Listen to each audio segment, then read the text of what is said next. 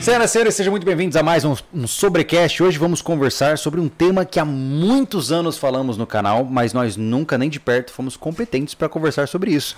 Vamos conversar sobre metais preciosos, formas de investimento e reservas de valor em algo que os piratas já conheciam muito bem. Naturalmente, estamos com uma bancada diferente hoje. Antes de apresentar o nosso convidado, uh, Anderson Machado está preso em um aeroporto. Ele Quem foi diria? vítima. Ele foi vítima, é. O voo do Anderson de Recife, onde ele foi visitar a filha, viria para cá em aproximadamente. Ele chegaria duas da tarde, né? duas e meia. Pois é, aí a companhia aérea simplesmente disse: não, não vai acontecer. E aí o cara agora tá indo para Campinas ficar num hotel para poder vir para cá depois. Tudo culpa da companhia é, aérea. Exato. É, e aí a gente agora. é, eu falei assim: bom, eu vou ter que botar alguém, né? Mesmo que seja alguém mais, mais ou menos. Né? É, aí o Thiago fica como figurante, como ele foi no SV Responde. Foi excelente aquele SV Responde seu. Mas hoje, independente dos dependentes, estaremos aqui para conversar de um tema muito legal com o Avelino. Seja muito bem-vindo, Avelino. Legal ter você aí. Obrigado pelo convite e boa noite aí a todo mundo que acompanha o canal. uh, Avelino, o que, que que você faz da vida, cara?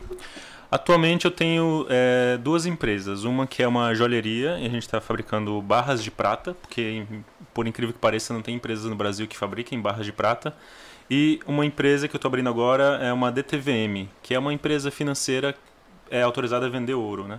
Então eu estou Ah. nessas duas vertentes. Então você trabalha com prata e ouro. Isso, mas eu trabalhei com Bitcoin Uhum, um, muito tempo atrás, ali um ano atrás eu trabalhava com Bitcoin. entendi. E aí hoje o seu foco é esse. Você, mas peraí, como é que é tão difícil assim fazer uma barra de prata? É, é, é um- depende, sim, um, é um pouco. Exige algum, alguns equipamentos para você fazer uma, uma barra para você não contaminar ela. Seria como se fosse uma metalúrgica de Uma alta fundição. pureza, É uma, fundição. É, exatamente. Caramba, só que você tem esse agravante que você não pode deixar o negócio impuro, certo? Exatamente. A gente Caramba. também faz a purificação, então se mandarem talheres ou moedas ou joias ou a prata contaminada a gente purifica. Hum. É, e também é, daqui a pouco nós vamos começar com joias também, já que a matéria-prima é a mesma. Ah, que legal, cara. Eu queria saber mais, inclusive eu quero saber sobre essas diferentes formas de pureza de metais, porque tem muito do ouro do tolo que todo mundo fala, né? Mas antes disso, Thiago, a gente tem alguns recados de alguns apoiadores que precisamos Temos sempre que citar. ressaltar, né?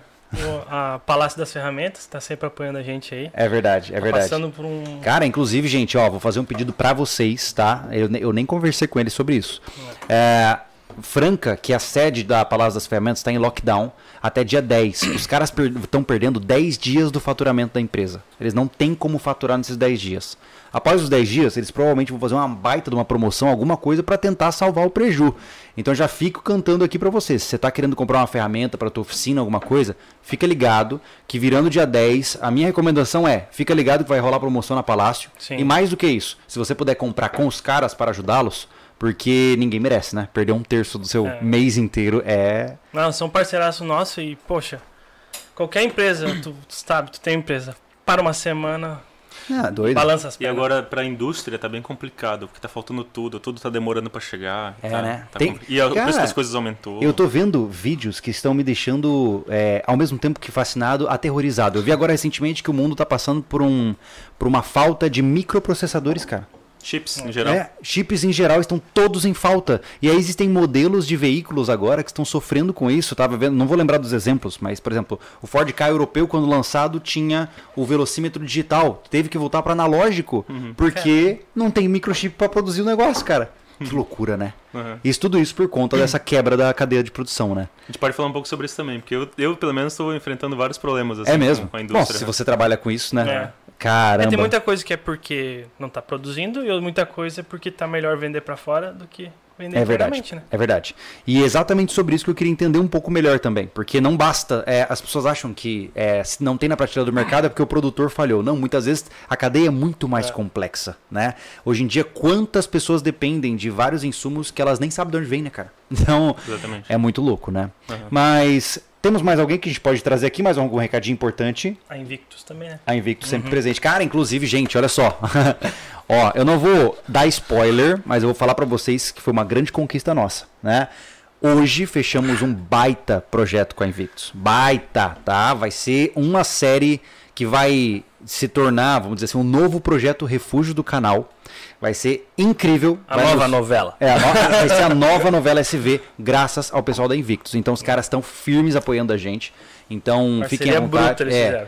Fiquem à vontade para vocês conferirem todos os detalhes na descrição. Os links dos nossos apoiadores estão lá também. E, enfim, não só os dois, como todos os outros que estão sempre presentes aqui conosco. E é claro, se você quiser deixar uma pergunta ao longo dessa conversa, fique à vontade para jogar no chat, mas geralmente nosso chat ele é um pouco conturbado e turbulento. Então, se você quer de fato que a sua, sua pergunta seja respondida, com certeza, manda um superchat pra gente, que a gente vai fazer o possível para tentar responder, porque aí fica aqui separadinho. Exato, é que né? ele fica separado numa, numa aba aqui e eu consigo ac- acessar ele. Depois que vocês ficam falando legal, legal, legal e vai subindo o chat, não tem como eu guardar a pergunta, entendeu? É Por isso que a verdade. gente incentiva o su- o superchat. É, Sobre o assunto, né? É verdade, é verdade. É, mande superchats sobre o assunto, senão não tem nada a ver, né, gente? E aqueles que querem apoiar, apoiar o sobre o vencerismo diretamente, aqui em cima, ó. Aqui, ó, tem o Pix aqui na tela para você fazer a sua transferência, caso você julgue interessante. Mas vamos falar então. Vamos lá, cara, eu queria entender antes de mais nada do mundo da prata. É, existem níveis de pureza de um metal. tá? Isso se aplica a qualquer metal, imagino. Sim, principalmente os preciosos. Tá. Quais são os níveis convencionais que a gente encontra da prata, por exemplo, em termos de valor? É, os mais comuns é o 3 noves de pureza, 99,9, Uhum. e 4 noves de pureza, 99,99. Caramba, É. mas como é que se faz essa análise, cara? É, então, essa análise, existem três formas de você analisar esse tipo de metais preciosos, três equipamentos assim que são mais confiáveis. Um é um equipamento de XRF, que é um Uhum. equipamento de difração por raio-x. Ele vai emitir uma luz ali, no, basicamente na- no material, Sim. vai refletir e você vai E aí o prisma que você tiver. Ah, Exatamente. Você vai saber exatamente quais elementos estão lá. Qual Tá. a falha desse equipamento é que ele só mede a superfície. Então, se for um, um banho muito grosso, ele não vai conseguir medir. Ah. Aí tem o ultrassom. Então, é, você tem uma barra ali, você coloca um probe. E pela velocidade do som que atravessa o material, você consegue descobrir o material. Não, eu fico- eu fiquei imaginando que o cara dar uma dica, senão você raspa no dente, se sai.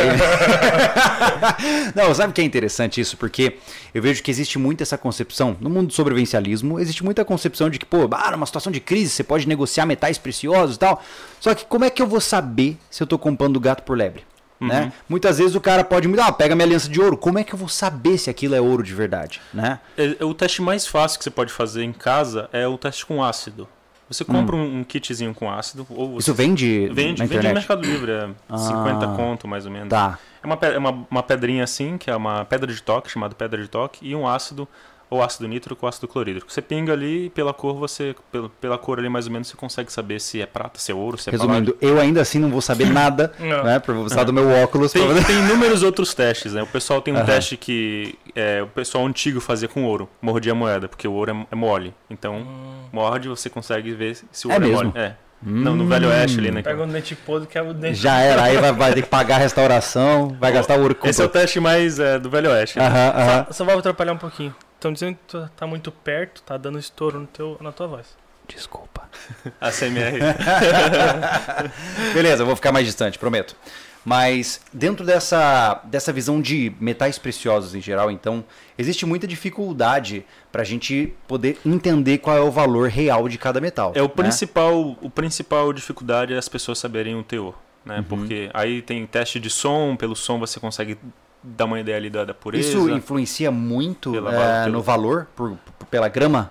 Não, assim de, de 3 noves para 4 noves não. Agora, por exemplo, é prata 900, que é prata 90%. Aí já perde 10, 10% da, Tá. do material. O resto é cobre, zinco. é E o mesmo se aplica para ouro, por exemplo? Para ouro também. Aí ouro nós temos é, vários. é, aqui no Brasil é, é mais comum usar o quilate, né? 24 quilates. É ouro mil, O 100%. que, que isso significa?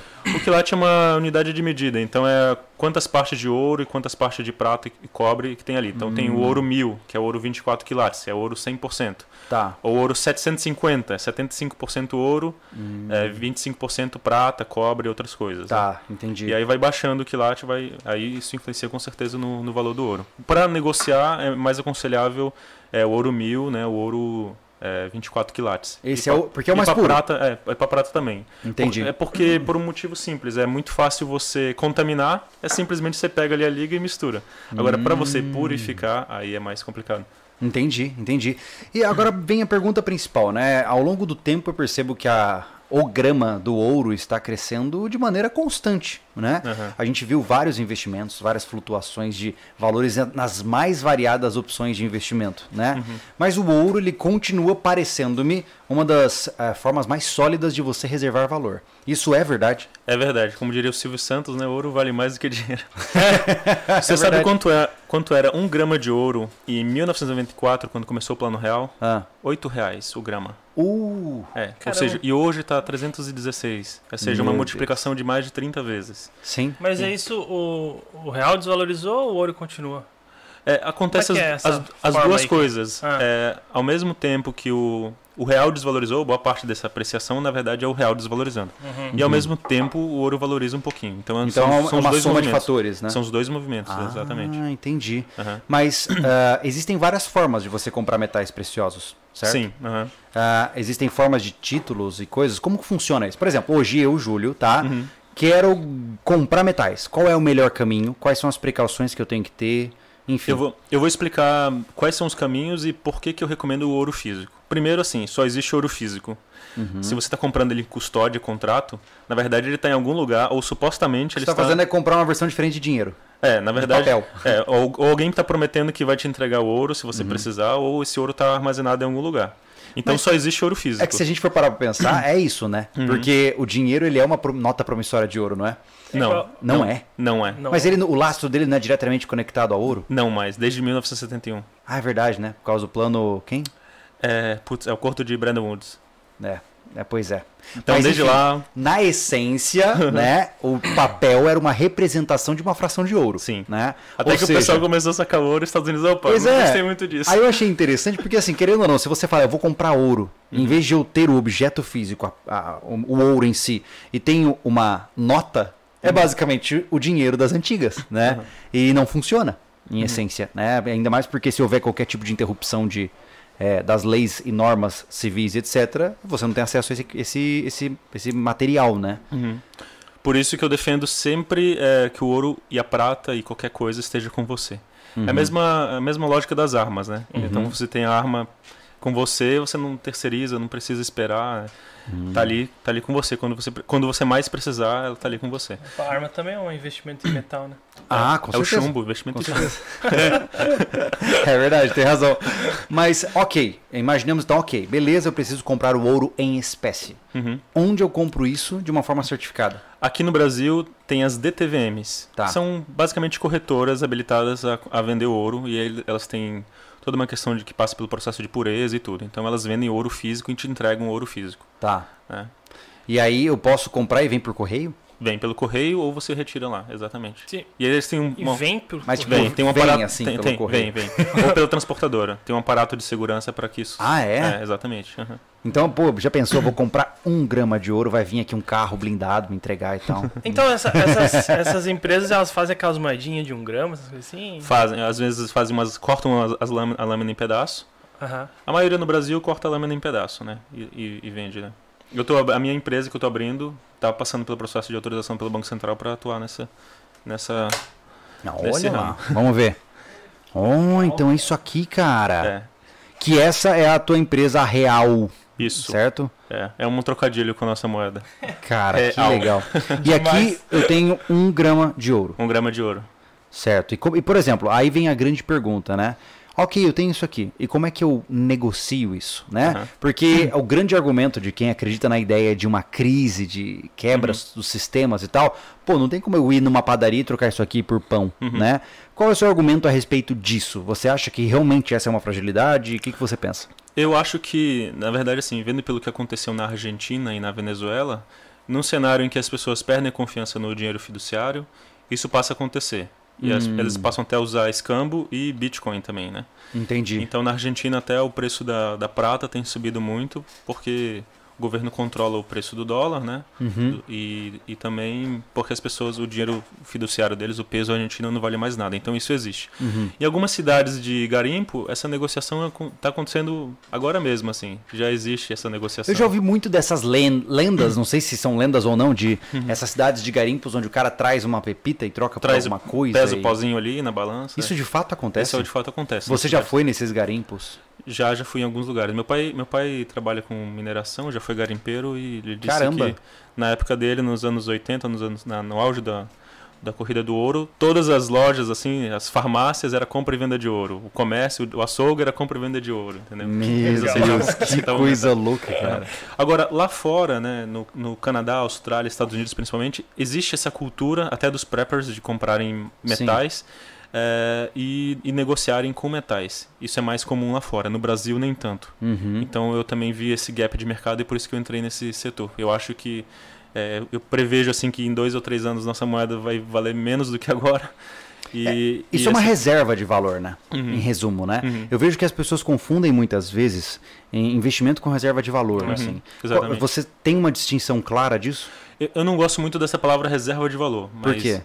É porque o valor ele é subjetivo, o valor muda. Hum. né? Mas, mas a, a ideia dessa palavra é que, ela, é que o preço da, do ouro vai se manter e vai comprar as mesmas coisas que compra hoje. Então eu vou comprar a mesma quantidade de carne que eu compro hoje, daqui a 5, 10 anos, ou arroz, ou a mesma coisa. Então, independente da desvalorização da moeda, o, o, da onde vem o valor da, do grama do ouro? Quem estabelece Quem isso? estabelece é o mercado. Tá, então, as bolsas, principalmente. se o real, por exemplo, despencar vertiginosamente de valor, Uhum. ah, tecnicamente o ouro continua valendo aquilo que ele Ele valeria. vai valorizar mais ainda. E aí- ele, e ele é dolarizado. Se o dólar subir, ele sobe também. Ah, tá, mas não é de uma forma livre. Como? Ah, Assim, é, tem dedo estatal nesse. Tem um Na pouco. parte de pedra, olha, no, no, no, no ouro e na prata tem um pouco de dedo estatal e tem um pouco de manipulação dos bancos. Porque o ouro e a prata ele é o, ele é o oposto do dólar. Então, é, se o ouro e a prata subir muito, é, o ouro sempre no mercado financeiro ele aposta contra o dólar, né? Porque o- o Uhum. dólar deixou de usar o padrão ouro. Sim. Então, quando você está apostando na economia dos Estados Unidos, você aposta no dólar. Quando você aposta contra, você compra ouro. Então, em situações de risco, de crises econômicas, o ouro sobe. Uhum. Porque é uma aposta Isso é contra... histórico, né? E sim, é, uma- é um mecanismo de proteção, já usado há 6 mil anos. Caramba. É como eu falo, existem coisas, na minha concepção, Uhum. é, que elas são simplesmente é, inegociáveis. E quando você olha que um- uma opção como essa está existente há 6 mil anos, eu fico imaginando que eu precisaria ser extremamente prepotente para dizer que ela não funciona. não, porque é- Uhum. é, eu contra 6 mil anos de história. É, né? Já está na cultura. Se Sim. você leva isso para um índio, se você leva isso para a China, para a Europa, para os Estados Unidos, para qualquer pessoa, reluz e ela Ouro é ouro, né? Ela- ouro é ouro. exatamente. Eu acho que o único risco do ouro é se o tio Elon Musk lá trazer um asteroide com trilhões de ouro É. dentro do aí, aí Que começou. vai a- custar muito também pra isso. Eu, não, É. eu, não- eu tenho uns argumentos contra essa mineração espacial. É mesmo? Porque meu pai trabalha com garimpo, então assim, Aham. é extremamente difícil é, minerar com gravidade, com água, com, com esses Sim. recursos abundantes aqui na, aqui na Terra. Sim. E já é extremamente caro, enquanto mais no espaço, né? Ah, sim, mas é aquela história de tempo ao tempo.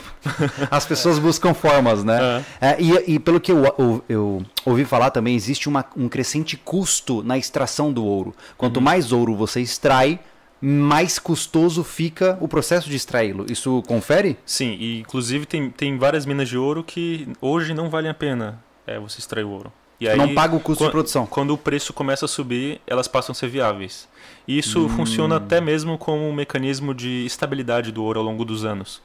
Porque o preço sobe, sobe, sobe, aí aquelas minas passam a ser viáveis, as, as mineradoras extraem, isso equilibra o preço. Olha então, só. por isso que Mas peraí, preço- não tem nenhuma presença do Estado para regular isso? Não, só o mercado. Nossa, que curioso, não é mesmo? Mas então tá. Ah, eu quero puxar isso para a realidade, porque quando a gente fala de ouro, a primeira coisa que a gente pensa é primeiro tem que ser rico. Né? Uhum. Essa é a primeira concepção. Uhum. Né? Eu digo assim, cara, por exemplo, eu sou um cara que mora de aluguel, tô batalhando para comprar o primeiro patrimônio e tal. Onde é que eu vou conseguir gastar com ouro, mano? Né? Então a questão é: isso aqui é acessível pelas pessoas, pelo afegão médio, pela pessoa normal? Com certeza. Agora, assim, uma coisa que eu gosto sempre de falar é que, para mim, o ouro e a prata é gordura. Eu acho que vocês vão concordar comigo. Hum. Então, eu incentivo primeiro as pessoas. Eu tinha um pensamento diferente antes, dois anos atrás. Uhum. Mas hoje eu tenho esse pensamento de que você precisa primeiro pensar nos itens mais básicos.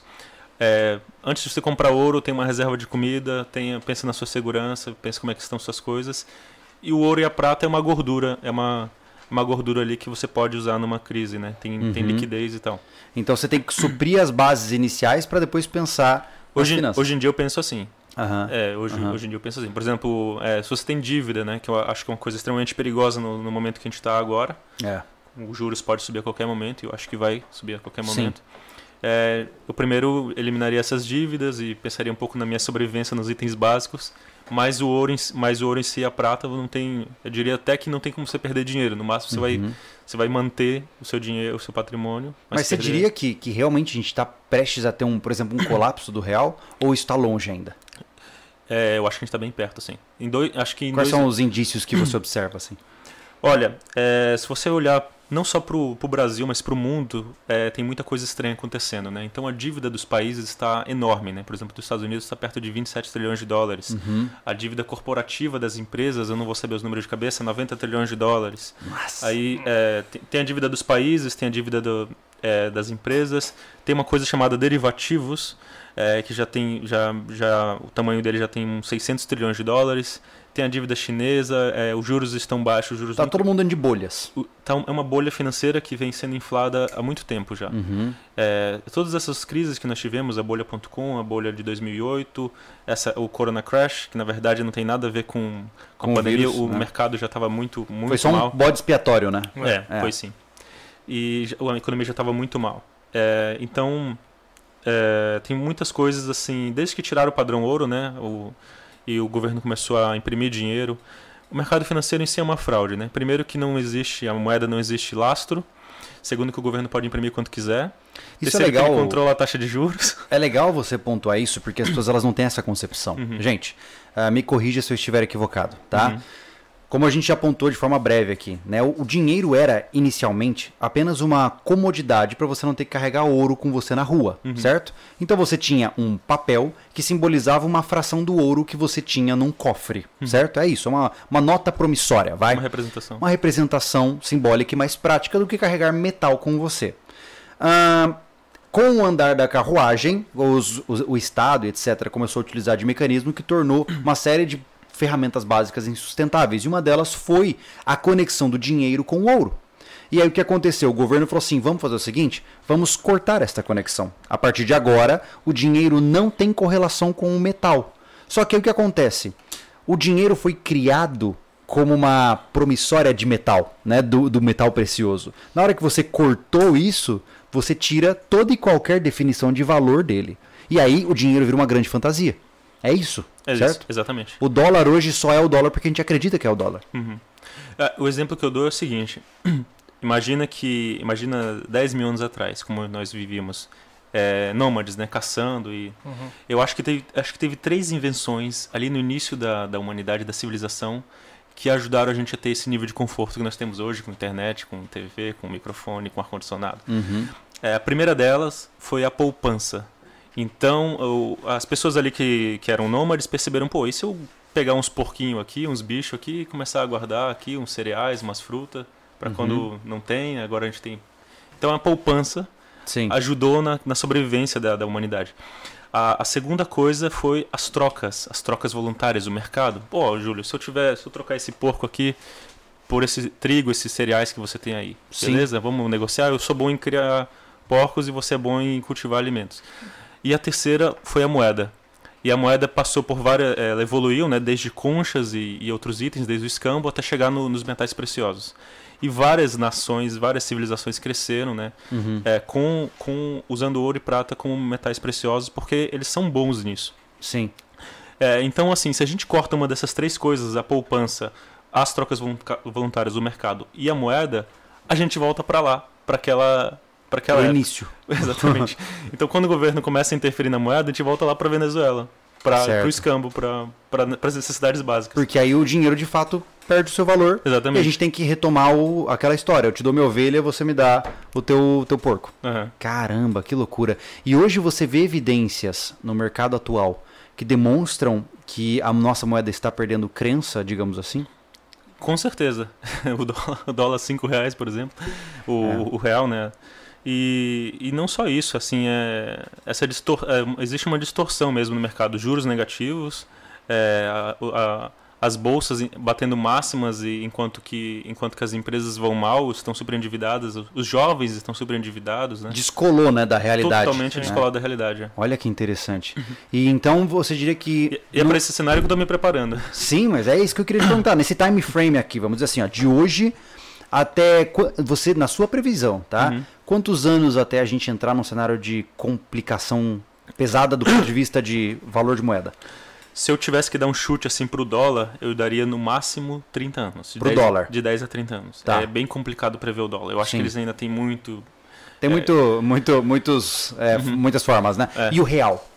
O real eu acho que já vai descambar mais rápido, assim, dois ou três anos já vai. Dois ou três anos, é, é, você acha? É, agora o problema disso é que eu falo, eu falo às vezes no meu canal, é que a parte, o momento mais perigoso é agora, é quando a inflação está no começo. Hum, Por quê? É, quando a inflação está ali de 6 mil por cento para 7 mil por cento, você já está pobre, você já perdeu tudo. Então, Uhum. 6 mil a 7 mil por cento não vai fazer diferença. É. Agora, uma inflação igual a nossa, é, o GPM bateu, o índice de inflação bateu 37%. Perder 37% do patrimônio em um ano, aí cara, aí quebra, judia. entendeu? Ah, todo mundo ou, quebra. Ou, né? ou 50%, ou 80% de inflação. Sim. E isso que é perigoso, porque essa inflação inicial, é, as pessoas demoram para acordar Uhum. né, dessa inflação inicial e quando elas vêm, elas já perderam 50% do patrimônio para a inflação. Acho que estão ganhando dinheiro, mas na verdade todas as coisas subiram, indústria, carne, é, É, o poder de queijo. compra diminui, né? É, Exatamente. seria errado eu diz- dizer que, por exemplo, o problema da inflação é, em essência, que você compra menos com o mesmo dinheiro. É isso. É, e- Digo, falando para a realidade da pessoa. é, ela compra, ela, ela, ela perde o perde o poder de compra dela. É, e É, aí o poder quando de compra é diluído, né? E eu, eu é interessante isso, porque eu vejo evidências. é, tudo bem que são micro evidências, né? Mas, cara, tá caro comprar comida. A carne tá caríssima, né? E especialmente, nem, nem vou falar de veículos, né? Meu Deus! Mas a, a forma de desvalorizar o ouro, né? Aumentar é, a comida, porque é o que precisa realmente. Pois é, mas, mas é incrível. Eu vejo, cara, uma Hilux nova, 350 mil.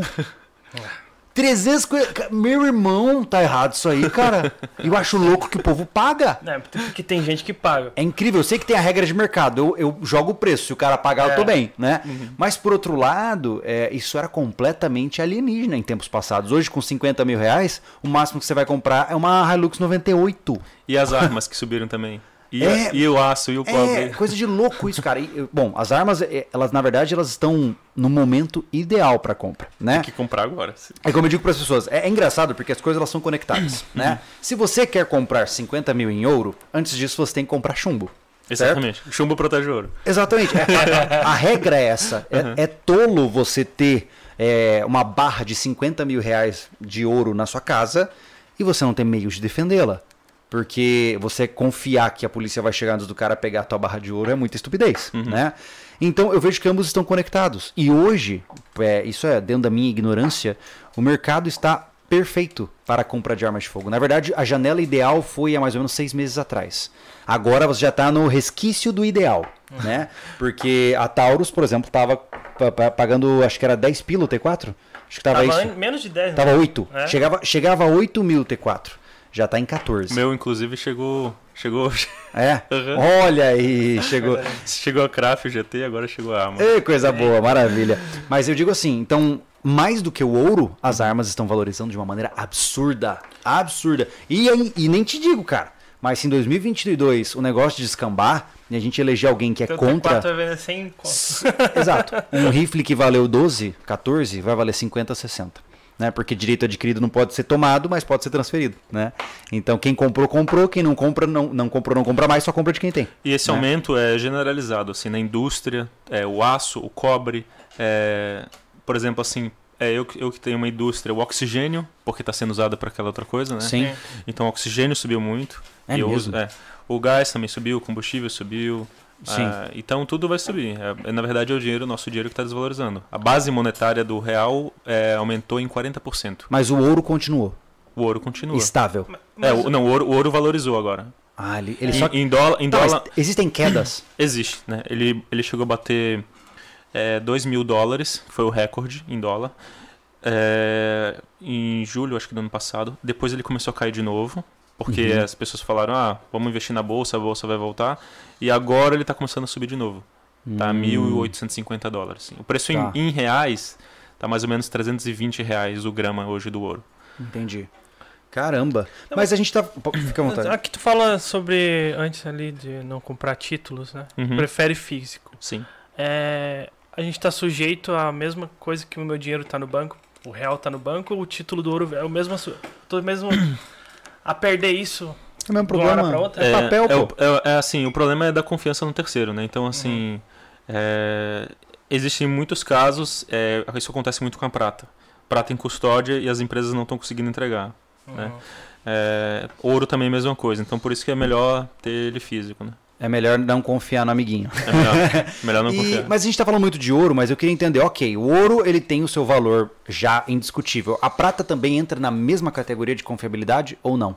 A prata entra na mesma, na mesma categoria, porém, é, em relação ao preço dela, ela varia de uma forma diferente do ouro. Mas ela tem a mesma confiabilidade, do Tem, ponto né? de vista de é, manter o seu, a sua percepção de valor. Sim, sim. Só que a prata ela tem mais usos industriais do que o ouro.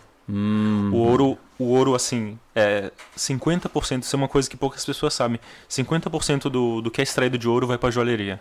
Principalmente Uhum. lá para Índia e Dubai. Os, Olha caras são só. fascinados em ouro, exatamente. Então só uma, uma parte ali, uns 10, 20% realmente é para moedas, bancos centrais, outra parte para indústria. A prata é 50 a 60% para indústria. olha então, só. Então, a- em relação ao preço, ela, é- ela é diferente. Agora, a prata tende a acompanhar o preço do ouro. E Hum. tanto para mais quanto para menos. Então, se o ouro se o ouro começa a subir agora, a prata vai subir bem mais. Se o ouro começa a cair, a prata vai cair um pouco mais. Ah, entendi. Mas é, para quem não tem grana para investir em ouro, a prata é muito mais barata ou É muito mais barato. Estamos Isso, falando de que diferença? isso, isso é, em dólar, em dólar dá mais ou menos 70 vezes a diferença. Ô, louco. É, em reais dá, dá mais porque é, existe uma. Em reais, assim, o Brasil não é um grande produtor de prata. Então o preço da prata no Brasil é descolado com, com as bolsas lá fora. Ah, entendi. Mas hoje, então o ouro tá 320 a grama. Isso. É. E aqui no Brasil, as empresas que vendem prata estão na casa de 11, 12 reais o grama. Da prata em Caraca! barra. Da prata industrial tá 7, reais, 7 8 reais. 11 a 12 reais o grama. Isso, isso, exatamente. E você diria que, bom, do ponto de vista é, de escambo ou até uma troca mais primitiva, Uhum. então significa que vale a pena a ideia da prata. Sim, e isso é uma tese de investimento de, muito, de muitos economistas. Assim, a prata é o metal precioso mais barato da atualidade.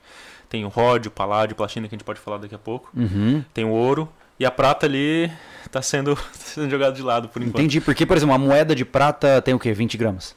É, depende da moeda. Geralmente uma onça, 31 gramas também. Isso vai dar quanto? Eu não sei matemática. Vai dar uns 300 conto, mais ou Ah, é. menos. Então o legal é que você consegue, com uma moeda, né, é, ter uma divisão mais, mais acessível. É. Porque, cara, olha aí, isso é uma folhinha muito fina, né? Eu vou, eu vou fabricar em breve, né? As barras que eu fabrico são de 120, 275 e 1 kg. Eu vou fabricar cartões assim de prata. De 1 Ah. grama, 5, 10 gramas. Porque a minha ideia é que seja usado como Divisível? dinheiro. É divisível? Que seja Aí usado. Então como você dinheiro. quer criar dinheiro Isso. na forma hardcore extreme. Exatamente. Eu comecei a virar fã. Comecei. E físico, legal, físico. É, Olha só, exatamente. então. É isso que eu quero criar. Aqui eu tenho 320 reais, Isso. certo? Uhum. Bom, aproximadamente. Então significa que se você tiver um produto de 320 reais, eu te dou isso aqui. Uhum. E se você tiver ah, dinheiro, entre aspas, de prata, você pode me dar o troco em prata. Exatamente. E A prata é menos burocrático, né? Pra comprar. Que sim, ouro, né? Ela não É é, ativo mesmo? financeiro, exatamente. Ah, é? É, Ah. é, mais legal. É uma mercadoria. Isso é bom também. É, eu tô vendo da seguinte forma: o ouro é tipo a nota de 100. Aham. E- ah, não, tem nota de 200 agora. Dá né? nota de 200. É. Daqui a pouco vai ter Claro, nota vai de ter 5 nota mil. de- É. Na verdade é a 200, nota de, du- de 200 mais uma de 100 mais uma de 20. É, Mas olha só, eu vejo o ouro, entre aspas, né? Como a nota de 100 e a prata a nota de 20. Uhum. Né? Aí, mais Essa menos, correlação. Mais ou menos. Que loucura, cara. A prata é legal porque ela não Já é, entrei não é em ativo contato com o financeiro. WhatsApp, eles um Morgantes, alguma coisa assim. Ah, Eu, eu tenho um negócio pra vocês aí, posso. Hã? Posso entregar agora? Um presente pra Pode? vocês. Presente? Ih, já estamos ganhando alguma coisa, cara. Presente Que cara, é olha lá, tem até caixinha bonita. Ô, rapaz. É, não precisa ser feio, né? Pode ser bonito também, né? Ô, louco, que legal, Caramba. cara. Olha, tem, tem o nome dele aqui, cara. O negócio é sério. Ó. Ô, Uma com só pra te avisar, eu tenho esposa, tá? pra você. Vamos ver. Olha lá, que legal, cara. Certificado real. O que, que nós temos aqui dentro? Eita, pega, tem um treco pesado aqui, cara. Cara. Você tá, você tá de sacanagem comigo, né, Avelino? Vamos ver o que, Trouxe pra o que vocês você aí. tem. Vamos ver. Uau, louco, o que, que é isso, cara? Nossa, tem quanto aqui, cara? Tem 125 gramas, mais ou menos. Diz ali no certificado. Tem, tem gravado ali, Santo né? Deus. Aham. Cara, obrigado. obrigado. Meu Deus, gente, é, mostra na câmera pro pessoal aí, Gustavo. Ó, o Gustavo já pode trocar de carro. Caraca, que legal, cara. Ente- Cara, que legal.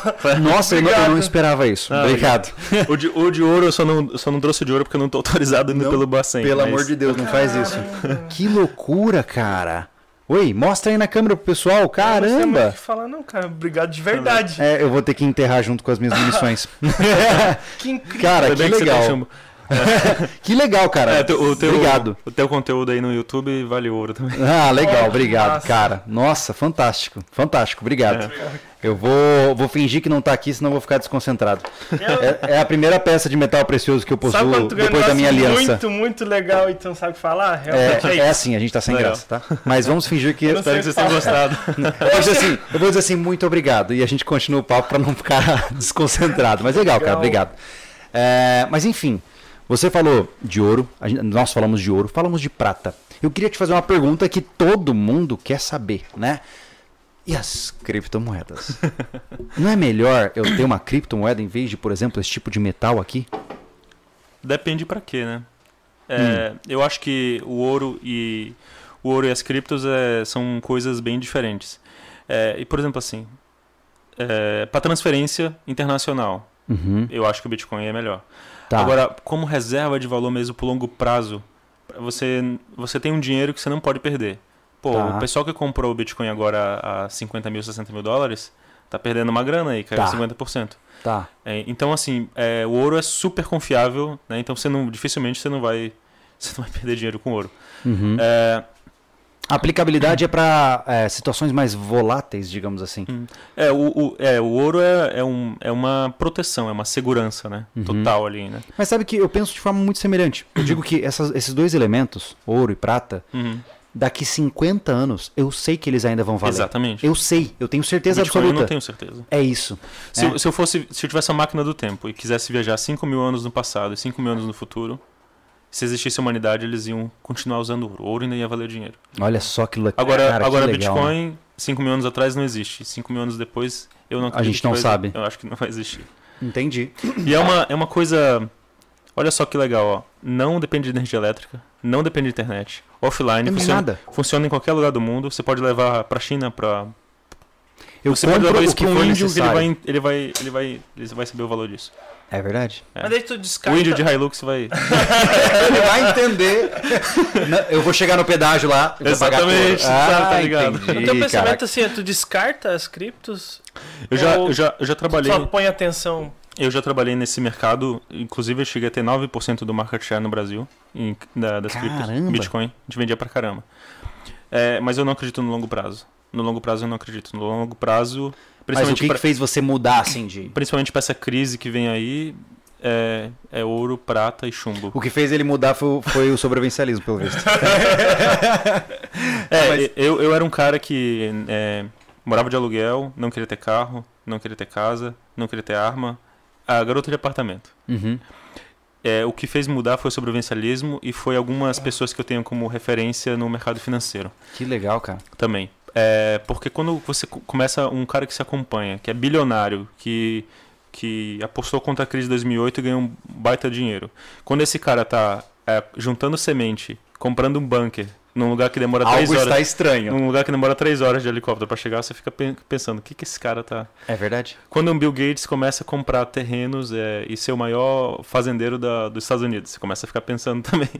É. É, e Tem tem atenção mesmo. é, o, o Mike Maloney também, que é um, é, um, é um investidor de ouro e prata, também comprou uma ilha, fez a mesma coisa. Todos os, os bilionários têm bunkers. Você fica perguntando, rapaz, acho que melhor não ficar aqui Faz na sentido. cidade, no apartamento. É, eu, eu, eu acho assim que existem algumas experiências que são indiscutíveis. Você achar que sabe mais do que um multibilionário Uhum. é um pouco demais, né? Então a gente tem que realmente olhar para o que esses caras estão fazendo, né?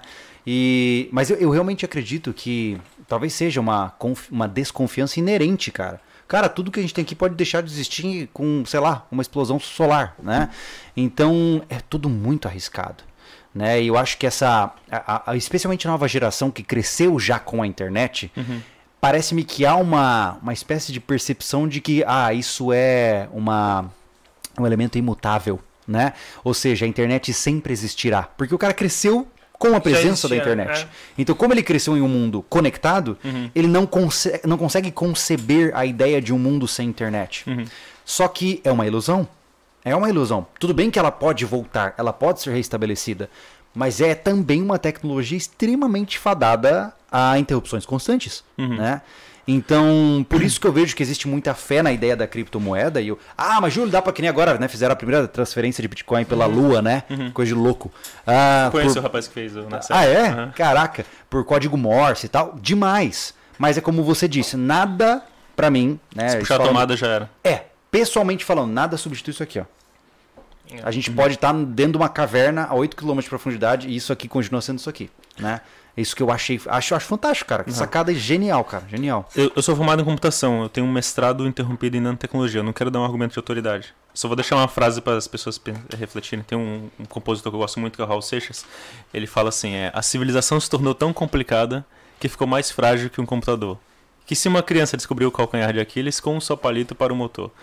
Então é mais ou menos é, É mais ou verdade, menos verdade, isso que eu verdade. acredito, que a, a civilização to- tá complexa demais e um palitinho ali fora, meu amigo, já Faz Já era. sentido? Faz sentido. É porque é muita conexão, né? Eu, eu sempre recomendo um livro do Dan Carlin, é, O Apocalipse está sempre próximo, né? E ele fala que o, o risco hoje é esse. Ele- Nesse livro ele analisa as diferentes civilizações que entraram em colapso.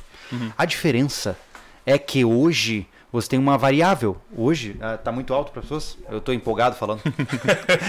Ah, hoje, o que acontece é que as pessoas ah, têm uma conectividade gigantesca. Antes, se uma civilização desaparecia, a, a do lado tava de boa. Entendeu? E hoje em dia não. né? Se, se os Estados Unidos cair, cara, o que, que acontece Eles com o cair. resto? pois é. Já parou pensar que no nosso tempo de vida viveremos num mundo pós-americano, como tudo indica? Uhum. Coisa de louco. Eu acho que, que a questão tá tão feia para os Estados Unidos que os americanos vão atravessar a fronteira pro México para para pedir acha, comida. cara? Eu acho que sim. Ó, vamos fazer o seguinte: quando isso acontecer, se acontecer, a gente faz um recorte desse, desse papo aqui. E a gente coloca Ó, assim, Avelino Profeta. Pode, pode anotar aí. Os, os americanos lá, Gustavo. vão atravessar a fronteira do México. é, vai virar uma Venezuela aquilo, cara. Vai ficar pior que a Cara, mas Venezuela. é, é porque é um país tão rico É, que é difícil de acreditar que a Venezuela era rica também. É muito verdade. rica. Mas eu digo A assim- Argentina, a Argentina tinha economia melhor que os Estados, os Estados Eu, eu Unidos. acho que a, a solução vai ser sempre a mesma. Tá começando a ferrar, vamos arrumar uma guerra. É, e aí o buraco é isso que eu tô falando. é. Não é nem questão de que vai acabar a parte financeira deles, mas eles são uma potência, entendeu? Qualquer coisa, É. uma guerra. Bora- vamos bora lá, guerrear. vamos É. acabar com aquele ditador que tem petróleo lá. É. Entende? Mas eu acho que eles não vão ter mais dinheiro. É vão, mesmo, vão né? perder a confiança né, no, no dólar. Cara, que loucura. Que loucura. Infelizmente a gente cara. tá na mão dos chineses e dos russos agora. É verdade. que Como eu tão- que disse, estão comprando ouro. comecem a aprender mandarim, senhoras e senhores. É, mas legal. Ah, você falou que existem outros metais que também são interessantes. Uhum. Tipo. É, são metais mais exóticos e tem menos liquidez. Mas paládio, platina. Tá. O ródio custa 6 mil reais o grama.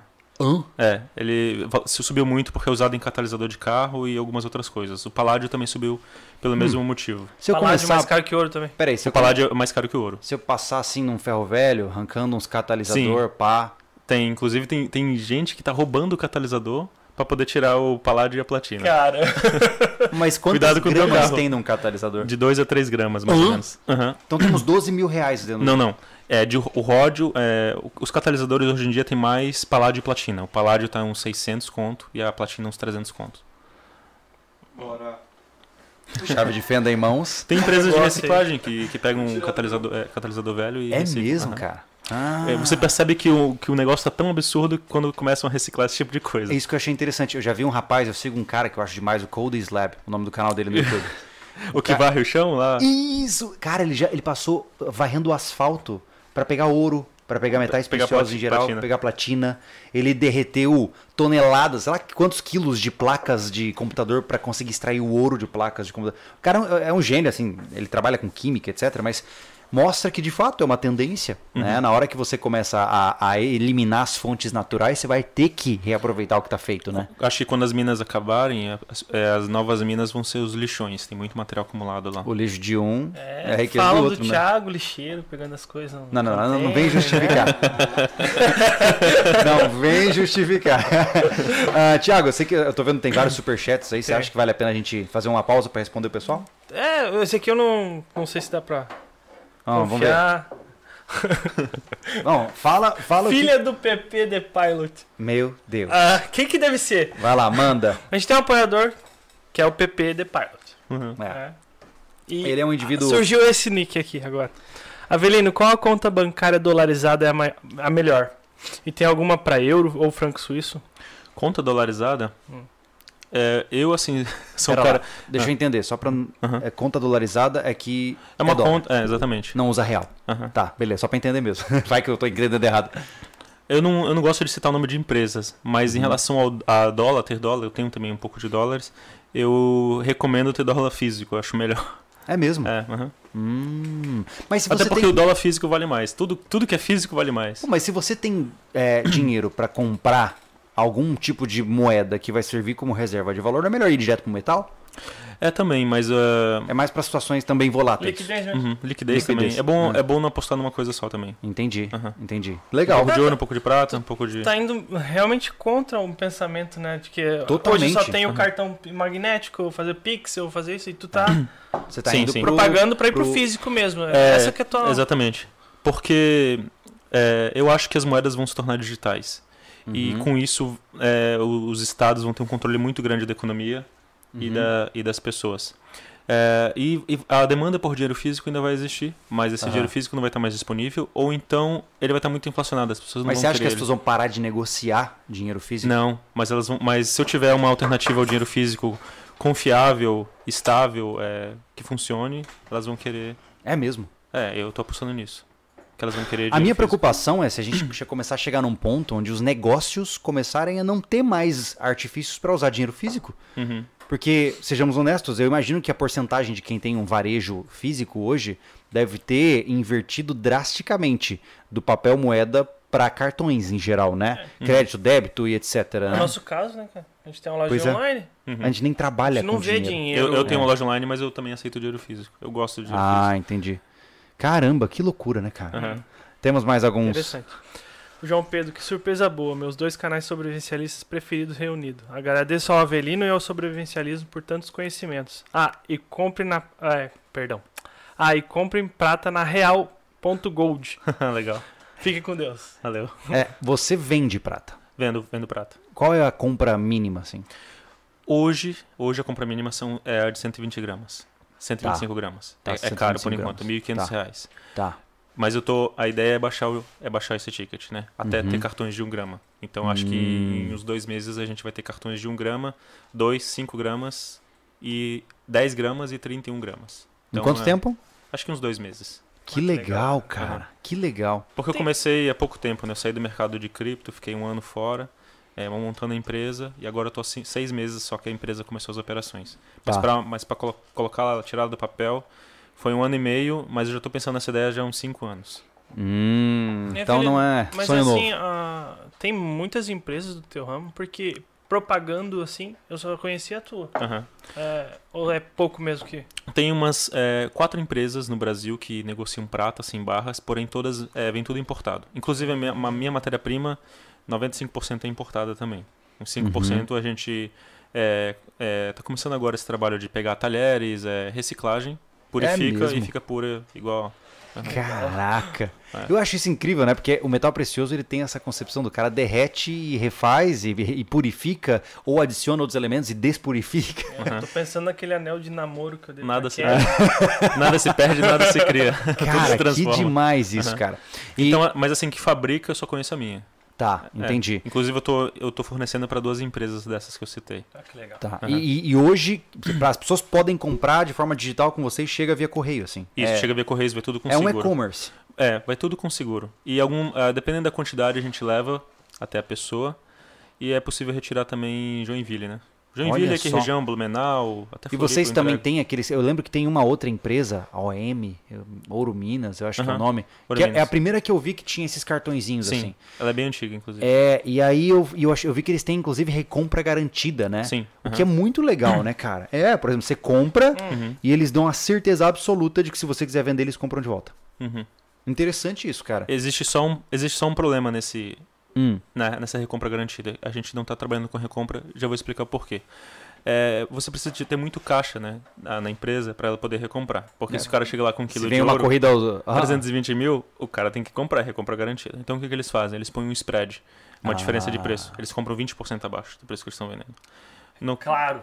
Tem sempre a pegadinha. No tem caso- sempre. no caso da prata, é, as empresas que, é, que eu estudei né, aqui no mercado co- recompram 30% a 40%.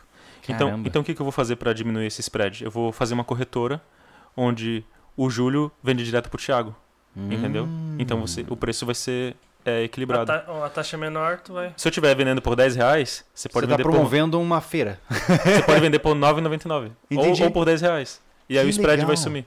Vira tipo um jogo de RPG a parada. Que legal, cara. Cara, aí- que demais E aí isso. com isso, eu, com isso eu acredito que vai aumentar a liquidez. Né? Aham. É, porque chega um momento onde você começa de fato poder utilizar isso como uma moeda real, Uhum. né? De, Uhum. de, de, é, imagina a nossa loja é, aceitando o pagamento em prata. Aceita, tá, gente? Pode. A gente dá um jeitinho, Vai lá no tá? A gente- WhatsApp. a, minha ideia, a minha ideia é tokenizar também. Mas é, Perdão, tokenizar. tokenizar, criar uma cripto, ou uma, um contrato digital. Porém, o contrato ele não vai, não vai, não vai ser assim, ah, o Júlio tem direito de retirada de um quilo.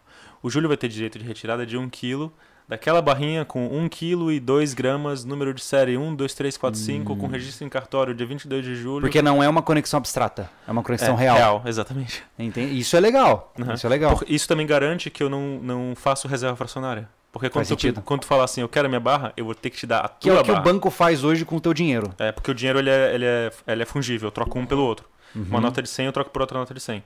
As barras não. Aquela barra é do Júlio. Ah, Aquela entendi. barra do Thiago. Eu não posso dar a barra do, do, do Júlio pro Thiago e do Tem Thiago pro Júlio. série, tudo. Por causa do número de série, exatamente. Cara, Então que tu vai massa. ter. E quando tu vender, tu vai vender aquela barra. Tá, e qual é a chance de vocês serem boicotados pelos tentáculos governamentais? Existe, mas a gente vai Porque lutar se até... começar a incomodar, Aham. né? Eu acho difícil a princípio, mas se Uhum. começar a incomodar, Uhum. a primeira coisa que eu vou fazer, ó, ah, ah, comércio em prata e ouro tá.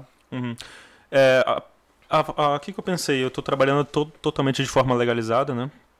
E eu tô abrindo uma DTVM, que é uma instituição financeira autorizada a vender ouro e prata também, Uhum. e dólar e outras coisas. Então eu vou. Eu vou é, eles não podem, eles vão ter que mudar a Constituição, né, basicamente, ou mudar algumas Uhum. leis que são bem difíceis de, de mudar no mercado financeiro. Os- acho que, eu acho que o mercado financeiro não deixa isso acontecer. Não vai deixar porque- bancos. Porque simplesmente ele é, é muito complexo e envolve muito dinheiro, né? Exatamente. A percepção que eu tenho é assim, é, se envolve, se gira muito dinheiro naquele nicho, os Uhum. caras não deixam mexer. Exatamente. Né? É, Bem que diz que riqueza traz segurança. exato, vai- tirar os parceiros de lá. Não vai tirar. Uhum. É verdade, é verdade, faz sentido. O que mais nós temos aí? Vesúvio, você já conhece a plataforma Odyssey? Odyssey? Odyssey? Odyssey, é Odyssey. é, Odyssey. Pergunta É. pra ele se é da Library, é, da Library Foundation. É, ela, ela é uma con- concorrente da- ao YouTube que remunera cripto, em cripto própria. Ela usa protocolo anti-censura e em blockchain. Seria bom vocês por lá. Avelino já tem canal lá. É, Olha só. é uma plataforma em blockchain que você consegue. Ele espelha todos os vídeos do YouTube e coloca lá, então é é impossível censurar. Eu tenho no BitChute. Aham. Ah, é parecido com o BitChute, só que é em blockchain. Ah, entendi. Que legal, cara. É legal. legal. Sabia que o sobrevivencialismo está no BitChute? e... Se quiser, te ajuda pô, o, o, o sobrevivencialismo. lá. Vamos, vamos, é legal. É, porque Você ganha dinheiro também, cripto também. vamos ficar rico. Aí, ó, já era. Fechou. Mas aí que tá. É... Ok. É, falamos bastante sobre várias coisas aqui, mas você ainda não me falou como é que faz uma barra de prata. Como é que faz? É, como é que funciona isso? Por que, que é tão complicado? Tá, tem duas, tem basicamente duas maneiras, né? Essa barra que tem aqui, ela é uma barra fundida. Então, é, nós temos um molde. Ô, louco, olha o tamanho da barra. É. Cara, é mais pesado do que você pensa. É. Pega. O ouro é duas vezes mais pesado. Então, tecnicamente, isso aí seria duas vezes mais pesado do que. É, teria mais ou menos Se fosse dois- de ouro. Uns 2 quilos, mais ou menos. Se fosse de ouro. Sério? É, Nesse mesmo. Nesse mesmo tamanho. Meu Deus, cara. É, É, a questão de densidade mesmo, É, né? Exatamente. Oh, pesado mesmo. E a Cara, que platina, a platina, esse anel de platina, é mais denso ainda que, que os dois. É mesmo? É. E aí, o, depois dele veio o quê? O chumbo? O chumbo é, o chumbo é denso também, mas não tanto. Mas assim, como, como faz uma barra de prata? Uhum. É, tem duas maneiras, ou a fundida ou a, a cunhada, que nós vamos começar a fabricar. Tá. A cunhada você pega, é, derrete a prata no molde, depois você tem que laminar ela nos laminadores bem grandes. O, que, Igual- que- o que, que é efetivamente o laminar? O laminador é igual, sabe aqueles rolos de macarrão? Aham. Que você vai passando as massas Certo. assim? Pensa naquilo enorme, gigante, Tá. com peso, vai Um laminando. rolo compressor. Você tem que ir diminuindo a espessura e aí eu tenho uma prensa de muitas toneladas, 400 toneladas, 500, 800, depende Uhum. de quanto é, de- depende do quanto que você quer cortar. ela tem ali a ela tem a matriz, essa, essa, essa lâmina entra dentro dessa matriz. Existe toda uma engenharia para você fazer a lâmina com a espessura certa, com o tamanho certo, para a força certa para e você está trabalhando com uma engenharia de precisão, né? Porque É. cada grama é uma- que você pode perder no processo é dinheiro, né? Exatamente. aham. É, principalmente tem que ter um controle muito alto da espessura, né? É semelhante a, por exemplo, o processo de produção de metais convencionais ou você usa fer- ferramentas mais especializadas? É um pouco semelhante com o adicional de que eu não posso contaminar Hum, né, a matéria-prima. Não posso contaminar, porque senão. é, então existe esse controle de, de não contaminar Tá. a matéria-prima. E aí ele corta e ele tá Essa é a, é a cunhada. cunhada. é. Tá. Você pega a barra, esmaga Minted- ela, Minted bar, é, cunhada. aham. esmaga e corta. Esmaga e corta. E aí Tá. tá, ali no molde certinho. Uhum. Essa, essa a gente vai começar a trabalhar. Essa aqui é cunhada, por exemplo. Né? É Tá. um quadradinho, tem só a marquinha ali. É, aí depois eu certifico ela, né? Então a gente mede o, tamanho, porque é muito difícil alguém fabricar uma barra de Uhum. prata com os mesmos tamanhos e o mesmo peso na segunda casa decimal. E aí depois é, a gente tem esse certificado que é autenticado em cartório, para ninguém falsificar minha assinatura. Uhum. Porque aí são três crimes: estelionato, fraude e falsificação de documento. Justo. Então diminuiu o incentivo para ele falsificar a barra. Tá. E aí isso é registrado no, no banco de dados e eu vou ter um sistema para conferir online. Então o cara tem que falsificar a barra, falsificar o certificado, falsificar minha assinatura e invadir meu banco de dados para poder falsificar meu produto. Acho que não vale, não. Melhor carpir É uns lotes aí. Melhor carpir uns Mais lotes aí a por 50 pila e já era. É, e aí assim, E qual é a a, diferença da cunhada para fundida? a fundida é a barra é, vai no molde, né? Você derrete a, a, a prata derrete a 961,8 graus. Porém, eu tenho que sentar ela um pouco mais, porque logo que eu tiro, é, logo que eu tiro a, a panela, o cadinho, o, o recipiente, começa a perder muita temperatura muito rápido. Então, injeta, injeta, tem uma maneira de injetar, tem uns segredos assim para para ela ficar desse jeito. Se- Alguns segredos industriais, né? Não é simplesmente você Sim, injetar. só jogar ali. Tem um controle da temperatura do, do molde. Mas e qual dos exemplo. dois é melhor hoje? Hoje? É, eu tô perguntando de curioso só, né? Não, é, é, assim, em termos de, de produto é a mesma coisa, só que eu acho que a barra fundida tem, ela fica mais brilhante, ela fica mais bonita e a, a diferença das duas é que a cunhada tem muito controle da, do peso e essa aqui não tem tanto controle. Tanto que essa daqui, Entendi. essa daqui tem 1048,7. Entendi. O- o e ela é também pode padronizado. dar espaço para bolhas de ar. Isso, exatamente. Ah, E existe um teste que, que é feito, que é o teste de Arquimedes, é um teste de densidade. Porque Tá. foi o Arquimedes que fez lá muito tempo com atrás. Exatamente. É, existe uma maneira de você não, não deixar bolhas de ar que Porque é. essas ranhuras aqui, querendo ou não, são gramas a menos.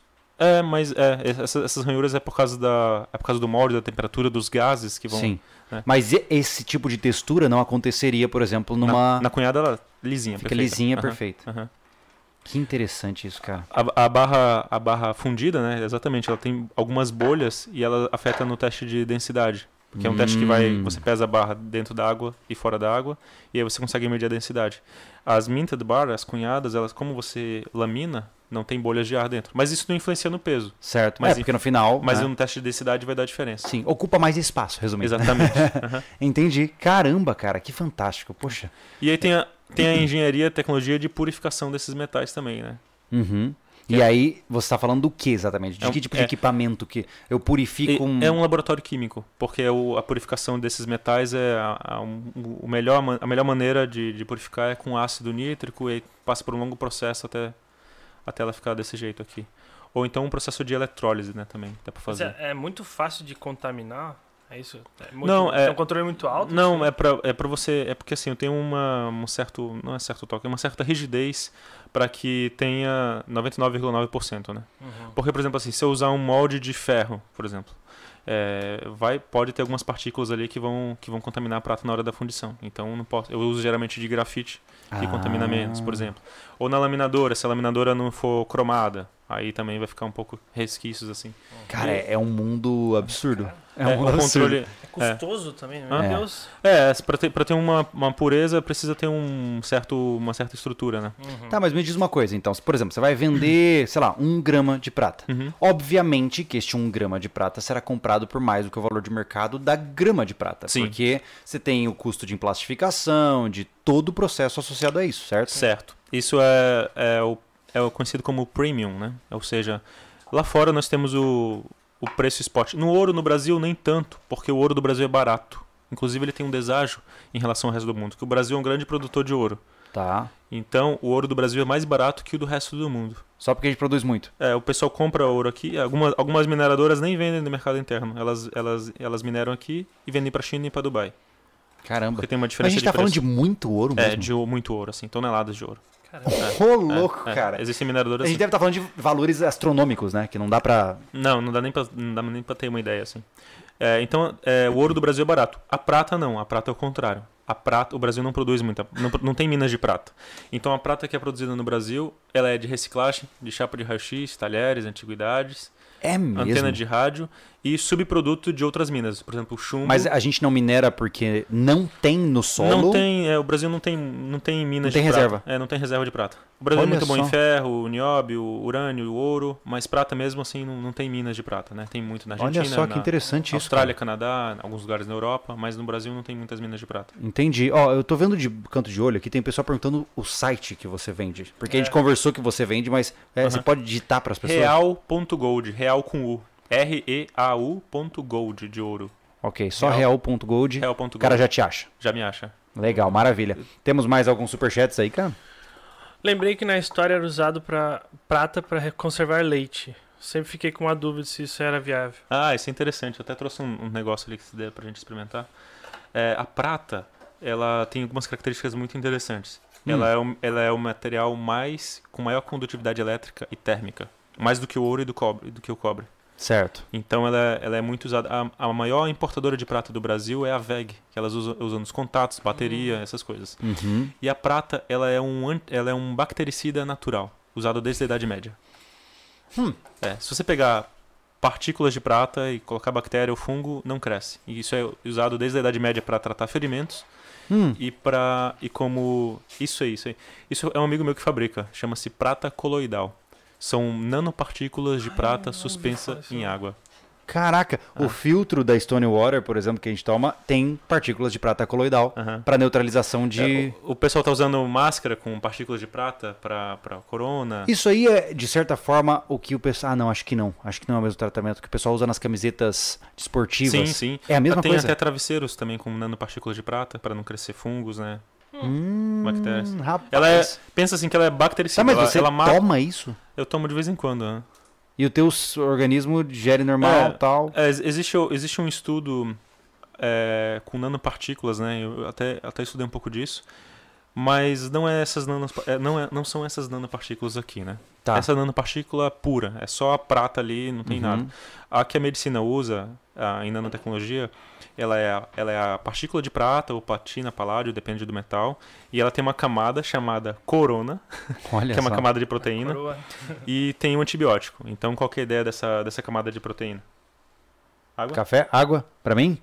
Ah, pra ele? Ah, eu vou tomar? Eu posso tomar Ah, isso? Pode, pode tomar. Toma Hum. um pouquinho para experimentar. Vamos, não vamos não provar. faz mal, eu garanto. Então tá bom. Vamos ver. O- os, os antigos alquimistas, eles acreditavam que o corpo sintetiza ouro e prata porque o ácido que nós temos no estômago é o ácido clorídrico. Sim. Então, Hum. teu corpo, de certa forma, sintetiza ouro e prata. Tem um... Então, gente, amanhã a gente vê se continua Tem um o gosto. canal ou não. Se quiser, eu bebo também. Não tá? tem um gosto de. Tem um gosto é, um pouco metálico e tem É. um gosto de doce porque vai glicose. Ah, entendi. Cara, que legal isso aqui. Eu não sabia, não, pô. Aham. Se tu espirrar na, na planta, é, não vai crescer. Ela é um. É, como é que é? é Pô, pra mas tem que ser uma criação chique pro cara espirrar prata nas Mas, plantas. ela, mas, mas, ela- mas ela é- são só algumas partículas. Então, eles usam isso desde a Idade Média. É, tu já deve ter visto aquele spray que é pra cavalo e pra boi, que é um Hum. spray prata, assim, que Sim, coloca ali sim, no, sim, ferimento. sim. É, Pra tirar os prata. berne. É com prata. Isso, Tem pra tirar os prata berne. mesmo? Ah. Tem prata, tem prata. Prata, prata legal. mesmo. Cara, que interessante É. isso, cara. Eu legal. nunca imaginei que tinha. É, é usado desde a, é usado desde a da, da Idade Média mesmo, pra tratar ferimentos. Que e tal. louco, Aham. cara. Caramba. E Aí, a indústria farmacêutica. Fez um corte, já pega a barrinha. cara, que massa. E daí tu E aí? viu surfista prateado. Ai, meu Deus, não, não, vai, tão longe. Por favor, superchat, vai. Diz aí pra gente. Crip... Criptos vão morrer mais cedo do que se imaginava. Bancos centrais vão ir atrás delas depois que surgiram as moedas nacionais digitais. The Great Reset. The Great É, já se fala do real digital, né? É, vai vir. Vai mesmo, cara. Vai vir. Vai ferrar a gente. Santo Deus. E aí, que mais? O Planeta, Planeta CNC, CNC. sempre presente aí. Um abraço. Agradecer ele, porque ele falou assim: Júlio, quanto tempo de pesquisa pra trazer tanto conteúdo interessante? Até hoje não vi um podcast ruim de vocês. Que bom, cara. Obrigado. Graças aos É. convidados, tá? Na verdade, não é a gente que pesquisa, a gente traz os caras que é. sabem. ó. É, vamos lá. O Gabriel pediu pro Avelino falar sobre o movimento cy- cyberpunk. Cypherpunk. aham. Uhum. O movimento, What? cypher, o movimento cypherpunk era um movimento. Posso falar? não? Fica à vontade, por favor. O movimento cypherpunk é um movimento é, que surgiu de matemáticos, é, criptólogos, pessoas interessadas em computação, para tentar usar ah, conhecimento de matemática, computação, eletrônica, para evadir do Estado, digamos assim. Então eles pegaram é, o termo cyberpunk e deram uma mudada para cipher, que vem de, Que é de de cifra. Cifra. Cifra. Cifra de Ah. criptografia. É, E é um Hum. movimento é um movimento por trás da criação do Bitcoin, do torrent, é, até da, da, da difusão assim das armas impressas em 3D, é, dessas plataformas que nós vemos como a Library, por exemplo. Entendi. Aham. É um movimento de que visa realmente testar essa a É, eu- estrutura estatal. Eu já fui mais ativo nesse, nesse movimento. é, inclusive tem um site chamado cypherpunks.com.br onde tem vários artigos lá, desde artigos de criação É do? Bitcoin, é, é, Olha só, cara. artigos que artigos importantes assim, principalmente de matemática e, e criptografia. Cara, eu realmente tô chegando à conclusão inevitável que eu já sabia, mas toda vez eu sinto a mesma coisa. Bah, sou muito caipira, cara. Santo Eu, sou- Deus. eu- eu tenho sido mais analógico último- últimos anos pra cá. tá? que bom, que bom, que bom. E aí, que mais? O Vitorênio pediu pra te explicar direitinho, né? A origem do real. O, o termo? O termo. Ah, o Vitorênio, um abraço pra ele, ele é de Blumenau. É fã Ah, do canal legal. também. É. Legal. É, o, o termo real é, significa retorno do ouro. O AU é de ouro. Reau, retorno do ouro. Ah, né? olha E é só. um trocadilho também com a moeda, a moeda que a gente usa, o real com L, o real falsificado. Entendi. real- Entendi, o real aí, sem- o real sem- o real sem ouro. o Tá, pra quem não, não, não tá ligado, a U da tabela periódica significa ouro, tá? Exatamente. Caramba, é, e realmente ficou muito, muito sagaz. Muito sagaz. Até porque quem digitar errado ali, ó, real com U, É, já cai na tua Já empresa. cai na empresa. Olha aí, aproveitando o CEO do erro de digitação, cara. Sagaz. Ganha muito acesso. Sagaz, sagaz. Ele vai dominar o mundo. O slogan, é, o slogan é não é papel, não é digital, não é virtual, é real. Ah! Só nas casas Bahia. e aí, é, temos mais algumas doações interessantes que a gente precisa ler. Alguém que eu não vou falar o nome. Tá aqui, ó. É. Deixa eu pegar aqui que o notebook fica. Calo andando, calo andando. Ok. Tá bom, tá bom. Lido. Cada louco, cada louco sua loucura, né? Recomendo o documentário Century of Enslavement: The Story of the Federal Reserve do James Corbett. Corbett. Corbett. Corbett. Corbett. É. A verdade porque o ouro não é indexado ao, ao- o ouro não é indexado ao ouro. Hum. Tem, tem uma, tem um documentário legal também chamado A Conspiração do Ouro. Saiu faz pouco tempo no. Tá, tá disponível no YouTube. É do. History Channel.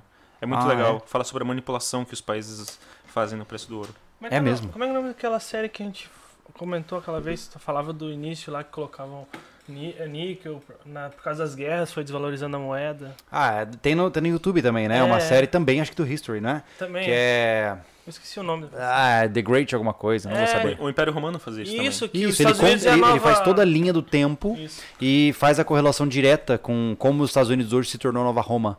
né? Eles cometeram os mesmos erros dos romanos, logo terão o mesmo fim. Eles né? vão ter o mesmo fim. É, conhece a É. história e preveja o futuro. É, cara, muito louco isso, cara. O- os romanos colocaram tanto cobre nas moedas de prata que ela chegou a ficar rosa de tanto, de tanto, de tanto cobre que tinha. É mesmo? É. Caramba, cara. E, e e aqui no, no Brasil aconteceu a mesma coisa. Tinha as moedas do Império, que era prata, acho que em 925. Aí foi diminuindo para 900, 800, 700, 600, 500. Aí depois tiraram a prata mesmo. Caramba. Foi diminuindo ao longo dos anos. As moedas do Império. Império da Caramba. República. aham. Mas qual é a tendência que você vê que há no governo como um todo, nos governos históricos ao longo Uhum. da história, ahn, de retirar a presença do metal precioso da mão da população? Por que, que isso acontece quase que sempre? Porque dá trabalho. dá trabalho. É melhor imprimir dinheiro e financiar as guerras desse Entendi. jeito. Do É, ponto de vista é, operacional, eles- é mais prático. Eles, é, eles, é, o que que acontecia, né? para o governo expandir a base monetária, antigamente, ele tinha que lastrear em ouro. Então, se ele vai, pô, precisamos de dinheiro, tem que lastrear em ouro. Tanto que algumas vezes, em algumas ocasiões, o governo é, obrigou a população a vender o ouro para poder colocar. Não foi um Hum. confisco do ouro, foi, ó, vocês são obrigados a vender o ouro por esse preço que eu tô falando pra gente cobrir as reservas, porque a Ah, gente gastou entendi. demais. E aí depois quando quando quando essa esse link foi apagado, né? É só imprimir dinheiro e pronto. Sim. É, eu tô sem a budget, imprime. Imprime, é. Antes eu tinha que ter a reserva em ouro lá no Fort Knox. E, e e antigamente imprimia mesmo. Hoje Olha não, só. hoje é criou É dinheiro, entendeu? Cara, isso é muito, muito assustador, É. né? Você sabe que em 2020 é, os Estados Unidos é, expandiram 20%, 20% de todos os dólares que existem foram criados em 2020. De 200 anos de história, 20%? 20%. Isso. Só em 2020. Isso. Teve uma injeção de dinheiro de 10 trilhões de dólares agora. E a base monetária do, do real brasileiro, 40%, 40% subiu. Por isso que a gente está vendo esse aumento Meu de preço. Deus. Corram para as colinas. Corram para as colinas. Ah, o Davi fez uma pergunta excelente. E o diamante? O diamante, ele... Diamonds are forever. É, Não, não, não é. não é. Não é. Eu já ouvi falar que o valor, né? é, eu já ouvi falar que o valor do diamante ele é fabricado e tal. É, Isso confere o, como sim, é que sim. funciona? O diamante ele não é escasso. Ele pode ser fabricado no laboratório, mas não fica igual. Tá. E ele não é, ele não é para sempre porque ele evapora. Ele, se você esquentar, ele evapora. Como assim? Ele Pera aí, some. pera aí. Ele some. O diamante Para isso, evapora. cara. Ele, evap ele, Tá, mas- ele mas- se desintegra. Tá Não, peraí, peraí. Eva- eva- A que temperatura estamos. é, Se eu deixar no painel do meu carro, vai sumir? É, bastante, bastante temperatura. mas, mas, mas assim, se você pegar um maçarico, você nem precisa ter muita temperatura. Ele oxida e, e é destruído. É mesmo, é, cara. aham. Você, E, e- e ele, temperatura, de fato, ele. Porque o ouro, ele só derrete. Ele só derrete. O ouro evapora em uma temperatura absurda. O ouro evapora, mas permanece o ouro. Hum, o diamante, ele, O, o diamante, ele é ele uma se estrutura... decompõe. O diamante é uma estrutura cristalina de carbono. Aham. Então você tem grafite, ou grafeno, a, é, o, sei lá, o carvão e se você tem... Caraca, eu tô chocado. Então você tem- 007 você, estava errado. Você tem um diamante. O ouro não, o ouro é o, ele é o elemento da tabela periódica. Então a única Ah. forma de destruir ele é, é, é no acelerador de partículas ou com...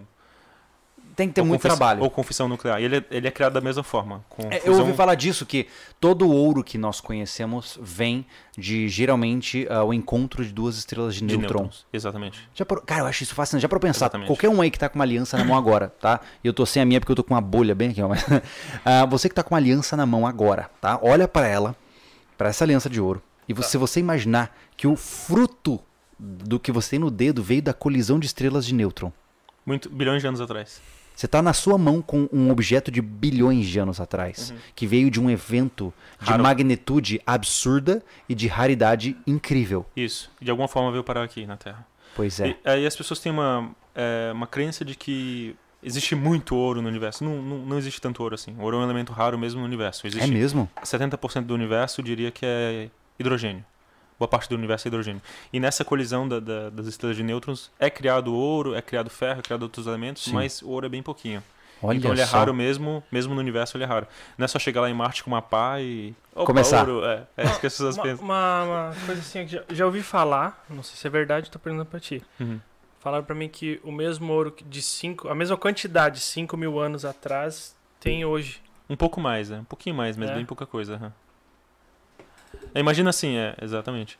É, o, todo o ouro que já foi minerado nesses 6 mil anos, é, acho que representa 10 trilhões de dólares em, em mercado, né? Caramba. Tudo, tudo, desde, a, E o que desde eu a época acho- do lado de Roma. É que eu acho fascinante uma coisa específica do ouro. Aham. Ele é irrastreável. Ele é rastreável. Se eu, Não se eu mandar isso aqui pra você, Ninguém sabe. tu não cara. sabe o que, que veio atrás. Não Por- tem blockchain. Não é à toa, por isso que nós, nós conhecemos pessoas, né, Thiago, que tem reserva em ouro, pô. O cara, Uhum. cara, não vou declarar, vou Uhum. comprar ouro, que se Uhum. ferre. Uhum. Né? Se tiver que E fugir, coloca um quilo no bolso é e vai. isso, e vai embora. Uhum. Eu acho isso fascinante. É, não tem rastro. Ele é anônimo. Já para pensar, tá todo mundo preocupado em criar blockchain, papapá, tá aqui, ó. Há seis mil anos rodando aí, mano, sem você ver. É. E uma outra coisa interessante do ouro é que ele. Tem umas pessoas mais apaixonadas que falam que ele é incorruptível, né? Se você pegar e enterrar o ouro, uma barra de ouro, no quintal, e Uhum. desenterrar ela daqui a um milhão de anos, ela vai estar do mesmo jeito. É, Ela não oxida, ele não se decompõe, não né? se decompõe, fica a mesma coisa. Hum, viu? Então achar um baú ainda não tá meus fora. Por exemplo, você pega ali o- a- as coisas do Antigo Egito, todas Uhum. aquelas máscaras, aqueles artefatos, 5 mil anos depois, está do mesmo jeito. Sim, por causa do ouro. Aham. Cara, que incrível. Isso aqui é os incas aqui do lado, né? Os Incas também, os É. Aztecas, os Maias. Caramba. Ah, eu vi um, um superchat perguntando alguma coisa, acho que do planeta CNC ali. Ah, ele falou O quê? sobre se existe chance ah, de a gente encontrar novas minas de ouro ou essa chance já foi. Existe, existe, existe chance. É, porém, é, existem até minas que são conhecidas, porém não vale a pena extrair. Hum. Porém, não vale, o gasto energético, o gasto de mineração. É, eu ouvi falar que hoje você tem mapeado via satélite as, as É, reservas, né? exatamente. Boa parte está na Amazônia, né? Ali É, nas né? aldeias indígenas. Olha Onde só. todo mundo quer proteger é isso. Aham. Ah, entendi. Até os países que não são reservas. daqui querem. As reservas, né? Uhum. É Ah. sério, isso é verdade, não é uma conspiração. Isso, isso é, Não, é verdade? Isso é verdade mesmo. A a quantidade de mine- minerais em geral, muito, muito valiosos que nós temos na região da Amazônia é gigantesca, né? Uhum. É, que loucura isso, cara. Só dizem que é muito caro pra. Não, me dá uma pá, eu vou lá. Não tá esse é um dos problemas da mineração espacial, né? É, são três problemas. Primeiro, que se você tiver tecnologia para colocar as coisas em órbita e voltar, é, eu acho que você não deveria investir em mineração, você deveria investir em transporte e logística, porque É. Justo. você pegava as coisas da China, trazia para cá e Sim. resolvia o problema mercado livre mundial. Faz sentido. É, mas uma vez que você já fez tudo isso, Aham. Por que não? O segundo motivo é que se você trazer o ouro de lá de fora, de Marte, se realmente existe essa quantidade que as pessoas pensam, é, ele vai desvalorizar quando chegar aqui. Então não vale a pena fazer isso. E o terceiro motivo é que é, existe um problema de engenharia. É, não é fácil minerar ouro nem na terra. Vai num garimpo para ver como é que é. A lama que é, é, as máquinas, a- o gasto energético, a água. E isso porque a gente está num ambiente que tem muita água, tem gravidade, Uhum. né? Uhum. Imagine num, num, num lugar que não tem gravidade, é difícil ter energia, é, não tem água. Faz As sentido? pessoas pensam que é só pegar uma pá e pronto, minerar ouro. Não é desse jeito. não é no Minecraft assim? Não é desse jeito. Eu só me Ah. ba- bati o olho no chat que eu me empolgo tanto com esses temas que até esqueço que eu não tenho dinheiro pra pensar nisso agora. Mas, cara, é impressionante. É que nem a gente tá conversando aqui. Pô, acho fascinante, mas aí vai lá comprar pra você ver. É. Não tem dinheiro. Ah, O que, que nós temos de superchat aí, Thiago? Ah, ah, o O pessoal tá Márcio- super participativo. O tema é interessantíssimo, Pois né? é, tem 1024 pessoas, cara. Acompanhando aí. Muito Viu legal. só? Legal, vamos lá. Ah, o Sir, Sir, Sir Mo- Moses aqui falou sobre, sobre Marte. Ele já, já respondeu. né? Tá. Se Uhum. achar em Marte vai ser caro, vai desvalorizar. Ponto. E, e- e outra outra coisa, é mais barato minerar na terra, Faz é sentido. reciclar na terra. Não, e é custo, interessante, né, é é, que assim, petróleo. a, pessoa ela, ela esquece que parte do valor do ouro é definido pelo quanto de ouro existe. E Se eu trouxer um asteroide do tamanho da África para a Terra, o ouro vai ficar baratíssimo. E, né? e- e também pelo custo. Por exemplo, é, isso acontece com o petróleo. Nos países árabes é mais barato porque ele está mais ali a, a flor da pele. Aqui Sim. tem um pré-sal. A gente pode minerar lá em profundidade, mas é mais caro. Sim, Não é não mais custoso. competitivo. Entendi, Aham. entendi. E aí, Minerar em Marte gente... é mais Mas é por isso então que a gasolina tá 5,50? Não só por isso. eu tô treinando a bike, vou dar uma limpada, não, porque tá difícil esse negócio aí, cara. Tá. Ai, ai, vamos lá, e aí? O Luke ele perguntou: e para o dia a dia, como usar a ideia de ouro e prata? Qual- a solução prática que tu vê? Ah, eu acho que ele já falou aí, né, cara? Mas assim- di- é, pra mim é uma questão de cultura. Nos outros países, tem países que aceitam. Tem países Uhum. e pessoas que aceitam. É, Uhum. Austrália, Canadá, Estados Unidos é mais comum. Aqui no Brasil não existe essa cultura ainda. Não existia nem empresa que fabricava barra. Uhum. E eu acho que é uma questão de tempo para isso acontecer. E eu acho que nós vamos voltar para o padrão ouro, cedo ou tarde. Todas as civilizações voltam, cedo Uhum. ou tarde. É, é, um, é, é uma. É quase que uma, uma argumentação histórica, né? Uhum. Você não tá profetizando algo aqui porque você viu num sonho. Aconteceu muitas vezes. Né? Uhum. Aconteceu no Império Inca, Azteca, Egípcio, Ocidental, na China, em todo Olha lugar, só. no Japão. Então, a sua recomendação hoje. Tá? Aham. Você já disse que ah, as pessoas, em sua grande parte, que têm interesse nessa, nessa visão preparadora, né? Uhum. Precisam cobrir a base. Elas Uhum. precisam ter alimentos, elas precisam ter armas, elas precisam ter tudo aquela base que sobrevive, digamos assim. O cara que tem que manter ele vivo, né? Muito chumbo também. E muito chumbo, exato. Uma vez que você tá com essa base coberta, tá? Imaginemos que quem tá nos ouvindo hoje, ó, pô, já tenho armas, eu já tenho comida, eu já tenho uma propriedade boa o suficiente para me sustentar numa situação de necessidade. Vou começar a investir nisso. Qual o primeiro passo? Ah, o primeiro passo é estudar, estudar bastante o que você está entrando. É, é, o primeiro passo é conhecer bastante o, o ouro, a prata, o ativo, saber onde é que você está entrando, é, se for as empresas que você vai comprar, conhecer o histórico delas. É, e também, eu, eu costumo falar, antes de entrar em qualquer investimento, não entra. É igual entrar na piscina quente, vai pôr o primeiro pé e depois vai entrando, né? E também não, não colocar todos os, é, os ovos numa cesta só. Então, é, os grandes investidores, assim, pessoas que é, gerenciam fundos bilionários, recomendam de 10 a 20% do patrimônio em metais preciosos. 10 a 20%? De 10 a 20%, tem uns, mais, tem uns que colocam 5%.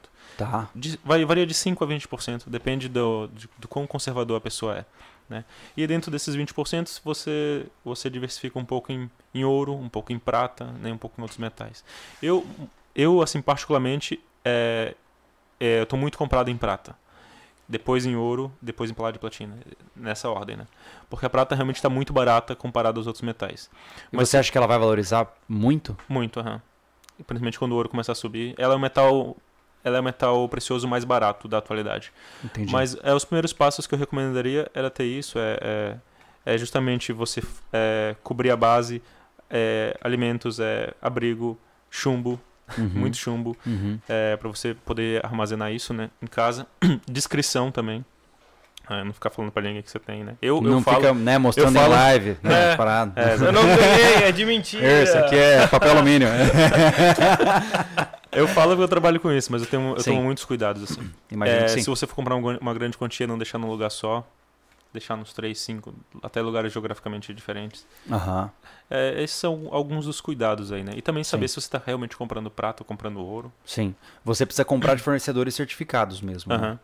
Mas existe uma, existe uma coisa é, polêmica, que vai dar, eu acho que vai dar uma polêmica daqui a alguns anos. Hum. É que nem todo ouro que é vendido no mercado brasileiro, ele é 99,9% mesmo.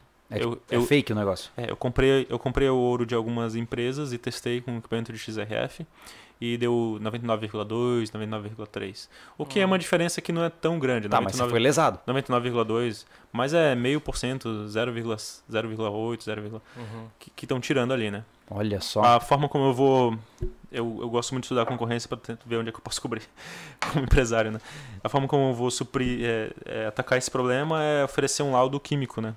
Então eu vou fazer o laudo de XRF quando começar a vender ouro e vai ter o laudo químico. Ah, e aí não tem argumento, né? É, vai ter, vai estar aquilo ali. Olha só, cara. É, o meu, eu tenho um receio gigantesco com essas coisas. Porque, Uhum. como eu digo, eu já não, não entendo nada de dinheiro. Imagina então de ouro. É, né? não é simples, né? Tu fazer uma Não, testagem. nem um pouco. Nem um Não. pouco. É como eu falei, se tivesse uma parada, raspa no dente, sacode É. três vezes, né? Mas não, Quando, não é o quando é caso. um grama, é, por exemplo, um grama de prata, por exemplo, nos cartões, é, mesmo se tiver, o que não vai ter nos meus produtos, mas mesmo se tiver, vai ser pouco ali pela. Mas Ah. é bom ter cuidado. Mas quanto é que vai valer um cartãozinho de uma- um grama de prata? Você Um- tem uma Um estipulação já de- cartão, um cartão, a, o valor vai ser. O valor vai ser marginal. O valor marginal vai ser vai diferenciar, né? Por causa do custo de cunhagem, né? Aham. Então eu penso mais ou menos, eu não, eu não, não tenho exatamente o preço, mas eu penso mais ou menos uns 20 reais o de um grama. E aí Olha ele só. ir melhorando o preço de acordo com a quantidade. É, como eu falo, cara, Por causa hoje... do tempo. Mas é legal isso pelo seguinte, tá? Independente do valor que nós estamos falando em real, Uhum. né? Ah, se você entrar num cenário de escassez, como Uhum. por exemplo o cenário Venezuela total, cenário de país crise moeda falida, tá? Você vai chegar pro vizinho que tem comida. Uhum. Se você chegar com um maço de dinheiro, ele não vai querer, não vai estar nem aí pra você. Agora, se você chega comida. com. Não, se você chegar com cinco cartãozinho com, com prata, a percepção de valor que ele tem talvez seja suficiente pra você fazer um escambo. Uhum. Independente do valor real da prata, entendeu? Se eu chego com uma barrinha dessa e falo assim, cara, me dá seu porco. Ele muito provavelmente vai me dar, independente do valor do real dela. Uhum. Por quê? Porque é, a percepção é estou com uma barra de um metal precioso. Uhum. Então, parece-me que para um sobrevivencialista, vamos dizer assim, é, como eu sempre digo, o afegão médio, né? O cara que tá vivendo a vida de forma ainda comedida, ainda Uhum. não tá prosperando e tal. É, quem sabe investir aí 100 reais e ter cinco, cinco cartõezinhos, cara, Uhum. de um grama. Entendeu? Tem alguns kits sobrevivencialistas lá fora que vai, que vai ouro e É mesmo? também. Aham. É, Sério? como eu falo, olha só, imagina isso aqui. O cara, eu tenho isso aqui para negociar. Ah, mas é difícil, cara, mas aí você trabalha com percepção de negociação, Uhum. né? Se eu não tenho nada, minha, minha filha tá passando fome, eu vou dizer, cara, isso aqui é ouro. Ó, tá aqui, tá aqui o certificado. O que, que você me dá? então você usa uma pilha de dinheiro e É. põe na balança. Pois é, pois é. Então, assim, eu acho que é sim um instrumento atingível, a prata especificamente. Uhum. Porque o ouro aqui eu tenho um cartão, mas isso aqui já é 300 reais, né? Uhum. Já é uma grana. Agora, a prata, como você disse, se eu tiver um cartãozinho de prata, Uhum. cara, é só um- uma mini apólice de seguro. É, exato. Uhum. Né? Uma coisinha que não Eu vi- custa, entre aspas, nada, né? Eu Uhum. vi também na tua empresa, acho que foi uma foto, é, algo granulado, algo assim. Tu também É, vende é, isso, é né? industrial, aham. Ah, é industrial. É, é, a prata industrial é mais barata, Uhum. inclusive. Porém, não tem essa certificação, né? Porque não tem como certificar todos os grãozinhos. Sim. individualmente. Ah, entendi. Mas é, mais, mas é mais barato, até porque não tem um custo de fundição. Entendi, mas se eu comprar a prata granulada e derreter em casa e fazer uma barra, Você eu não saio tem ganhando. como pode. deixar ela pura, né? Entendi, não vai ter certificado só. É, exatamente. Uhum. Hum, entendi. Mas a princípio ela é pura, só que não tem como verificar isso. Exatamente. Né? Esse é o problema. Ah, tá. O problema dos metais, um dos principais problemas é a verificação, né? A confiabilidade. Então, existem grandes marcas até lá fora, marca suíça, por exemplo, que já tem anos de, de história, e as pessoas compram sem, sem ver porque é confiável. Aqui, aqui no Brasil, eu estou tentando é, empurrar uma marca agora, é, ganhar essa confiança do mercado de que a minha prata é pura, né? Então, isso também leva algum, algum tempo.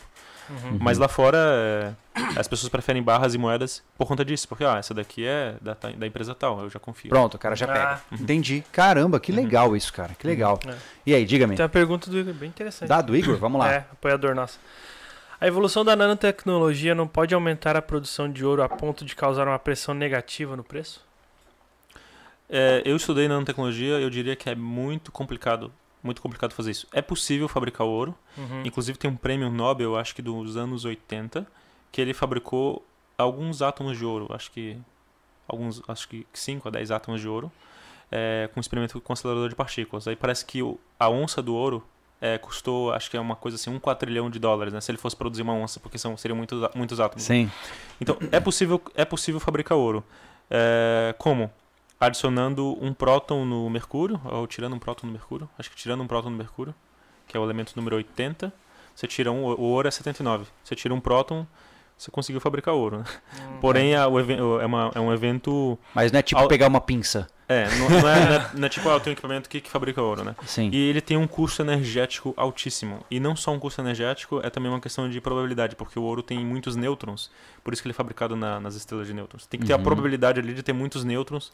Não, é, então é um processo Não rola. complicado. Dá Exatamente. pra fazer outras coisas. Uhum. Entendi. Você gasta energia de uma cidade inteira, um acelerador de partículas de bilhões de dólares para fabricar poucos átomos. Então, Entendi. é. É.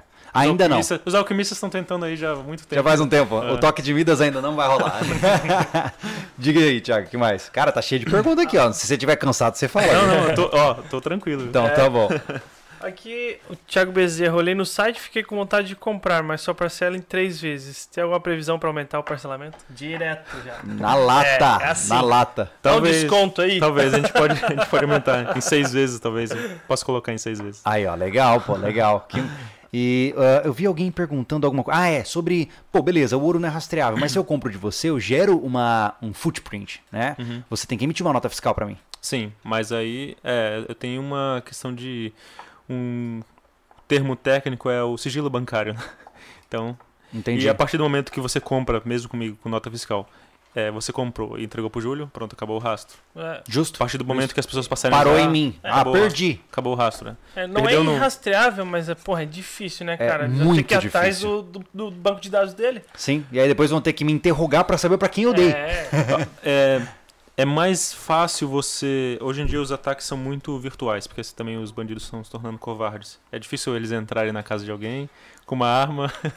É, então eles preferem fazer as coisas é, remotamente, né? Então é Sim, bem- claro. Claro, bem imagino. complicado. É, a, a- tendência do crime cibernético é fantástica. Porque pelo menos o cara não tá entrando na minha casa, né? Aham. Ao menos. Diga, tudo bem? Mostrar o cartão mais de perto. Pode, pode. Leva lá na câmera. Esse cartão ainda vai demorar um pouco colo é, colocar no mercado. Pega e sai correndo. Por conta da. por conta da licença só. Ele tem um chip dentro, tá? Ele ah, é ele tem. Ah, ele é, ele é, ele é NFC. NFC. é NFC. Eu vou fazer um aplicativo depois pra você verificar é, o. Ah, cara. O certificado também tem aqui, né? Eu acho fantástico, porque querendo ou não, é uma mistura dos dois mundos, né? É, Você tá falando. É, Exatamente. eu achei fantástico isso. É, É tem o- tecnológico, mas ao mesmo tempo é Sim. analógico. Que loucura, cara. Nossa, que legal. cara, É, não que legal. precisa ser um negócio feio, né? Pode ser bonito, a é apresentação sim, pode ser sim. bonita e pode ser algo Hã? tecnológico. no certificado também. Ah, é, ele tem, olha lá. ele tem um chip também no, certi no É certificado. mesmo? É, tem, tem sim. Que legal. Que tem um chip, legal, tem informação, número de série gravado. Que loucura. Que massa, que massa. O Planeta CNC perguntou aqui. Alguns anos atrás, ouvi dizer que tem ouro diluído nas águas do mar. Isso procede? Tem pesquisa nessa área? Tem, a água mineral tem, tem de tudo. Tem, tem ferro, tem cloro, tem flúor, tem prata, tem. O Sim. problema é o processamento É, dessa água, né? Exatamente. No final é, é aquela história. Tem ouro em muito lugar, só que não vale a pena pegar porque é muito caro. É isso. E, inclusive, também a prata, é, eu até vi esse dado hoje. é, é, metade da prata já minerada na história foi perdida. Porque ela é, é, chega uma- a um ponto em que, ela, em que não é possível recuperar, por exemplo. A prata que Ah. você bebeu aqui, como é que a gente vai recuperar essa prata, entendeu? Bom, se você quiser saber, Há uma chance. há uma chance não muito agradável. Não tem, ela, ela vai ser espalhada no ambiente, né? Então, Sim, de uma forma muito curiosa, inclusive. de uma forma. É, exatamente. Depois você vai puxar a descarga. e- Já era, game over. Mas é, mas metade da, Próxima pergunta. metade da prata minerada, ela foi Entendi. Perdida, Ela é- foi diluída a diluída partes na tão água. no- pequenas que você não tem como recuperar. Exatamente. Pode estar. Nossa, cara. Exatamente. Cara, eu, eu acho fantástico essas coisas. Eu Uhum. realmente tô impressionado. Eu não achei que a gente ia chegar nessa profundidade de, de assunto. Ah, tem uma É. pergunta que eu já vou responder porque ele já falou, cara. Manda bala. O Cadu falou, como vai. Ele doou 5 reais. Aham. Aí ele, como vai ser o poder de compra desses 5 reais daqui 5 anos? Nada. Antes disso Cara, ainda. você lembra daquela época? Eu lembro claramente, assim, ó, eu tinha os meus, sei lá, 10, 11 anos, e meu pai me dava. Meu pai é daqueles que não tinha noção de dinheiro, sabe? Aí eu chegava assim, pai, eu preciso comprar pão. Ele me dava vintão, cara. Era, era grana. Rapaz, 10 pães eram 3 reais, cara. Eram 2 gramas de ouro. Não, você não tem nessa- noção. Eu ia, eu falava assim, tá bom, pai, obrigado. Júlio, aqui eu comprei 10 pã- pães a 1 real, cara. 10 centavos. Caraca. Eu já comprei Antes, também. antes de obrigar a ser Não, por você tem peso, noção? Ó, eu saía com os 10 pães, eu saía com um corneto, lembra aquele sorvete Sim, sim. gostoso, né? Pagava um corneto pro amigo que era pra mim e, e tinha troco ainda, cara. Exatamente. Tinha um monte de troco ainda. Incrível, né? Então, infelizmente, ó, esse superchat, por exemplo, 30% dele vai pro YouTube. Então, já desvalorizou pra gente. e não, cara, eu- é como eu, eu acho que a gente tem que ficar preparado, né? Não só do ponto de vista de desvalorização da moeda, mas a gente tem um. Cara, só em São Paulo, qu- quando é que eu te falei? Eu, eu não sei se essa informação confere, tá? Peço desculpas se eu estiver equivocado, mas eu ouvi falar em 75 mil empresas que fecharam. 75! Ah, é triste, cara. Eu morava em São Paulo ano passado. Aham. Peguei, é, assim que saiu a pandemia, eu pensei, é, eu e minha esposa, melhor não ficar aqui. Viemos pra cá pro sul, voltamos, né? Eu morava aqui antes. Aham. Cara, então assim, mas o que eu tô pontuando no final é que o- cada vez a- o sustento básico do indivíduo vai ficar mais difícil. Vai ficar mais Né? A difícil. proporção de pessoas que têm prosperidade vai ficar cada vez menor. Uhum. né? Então a gente tem que estar preparado para reagir a isso. Né? Eu vejo que tem muita gente que tá ligado, tá ouvindo o que a gente tá falando aqui, e ele vai seguir a vida normal. O mercado vai, ser, vai se tornar super competitivo. Sim. É, e as empresas também, a parte da, das empresas. Um, um dos motivos, inclusive, de eu ter aberto uma indústria é que, estatisticamente, as indústrias sobrevivem mais. 80% das indústrias vivem 5 anos, enquanto Hum. que o varejo e serviços é só 20% que chega a 5 anos. É mesmo. É. Os dois Ah. primeiros anos são São Primordiais, os né? primordiais. É, Por esses outros que a gente está tentando sobreviver, né, Exato. Thiago? Então comprem na loja SV, fiquem à vontade. Olha que conveniente. Olha, tá ali Sem timing. querer. Timing perfeito. Foi o universo dizendo pra você que este é o momento certo pra você entrar na loja SV. É. Ah, que mais? Qual que é a previsão, o Wagner perguntou, da, pra tua venda de ouro estabelecer? Depende do Banco Central. Não tem, não tem não, nada? tem, não tem previsão. Depende do. Eu dependo do Bacen, da CVM, da Amagold, da Ambima e da Abracan pra poder vender ouro. É mesmo? É regulado, né? Todas essas instituições. Todas elas. Por que, que existe tamanha regula- regulação? Assim? É, é, porque eu, eu acho que essa regulação inteira é porque o ouro ataca diretamente a, Ele, é, ele é uma ameaça, né? Ele é uma Sim, ameaça. E a arma contra as ameaças que eles têm é a burocracia. a burocracia. É isso. Ah, Isso é interessante, gente. Lembre-se, realmente, que a arma do Estado não é só a violência direta, mas a burocracia. Ah. É verdade. É verdade. George Orwell tá aí Mata mostrar pelo isso. cansaço. É, é isso aí. Você Ah. é vencido pelo sistema. Cara, legal isso. Legal. que mais? Sir Moses, é, Avelino, quando, quando esse ouro com registro digital estiver disponível, você pretende disponibilizar o registro de ouro de terceiros no seu sistema?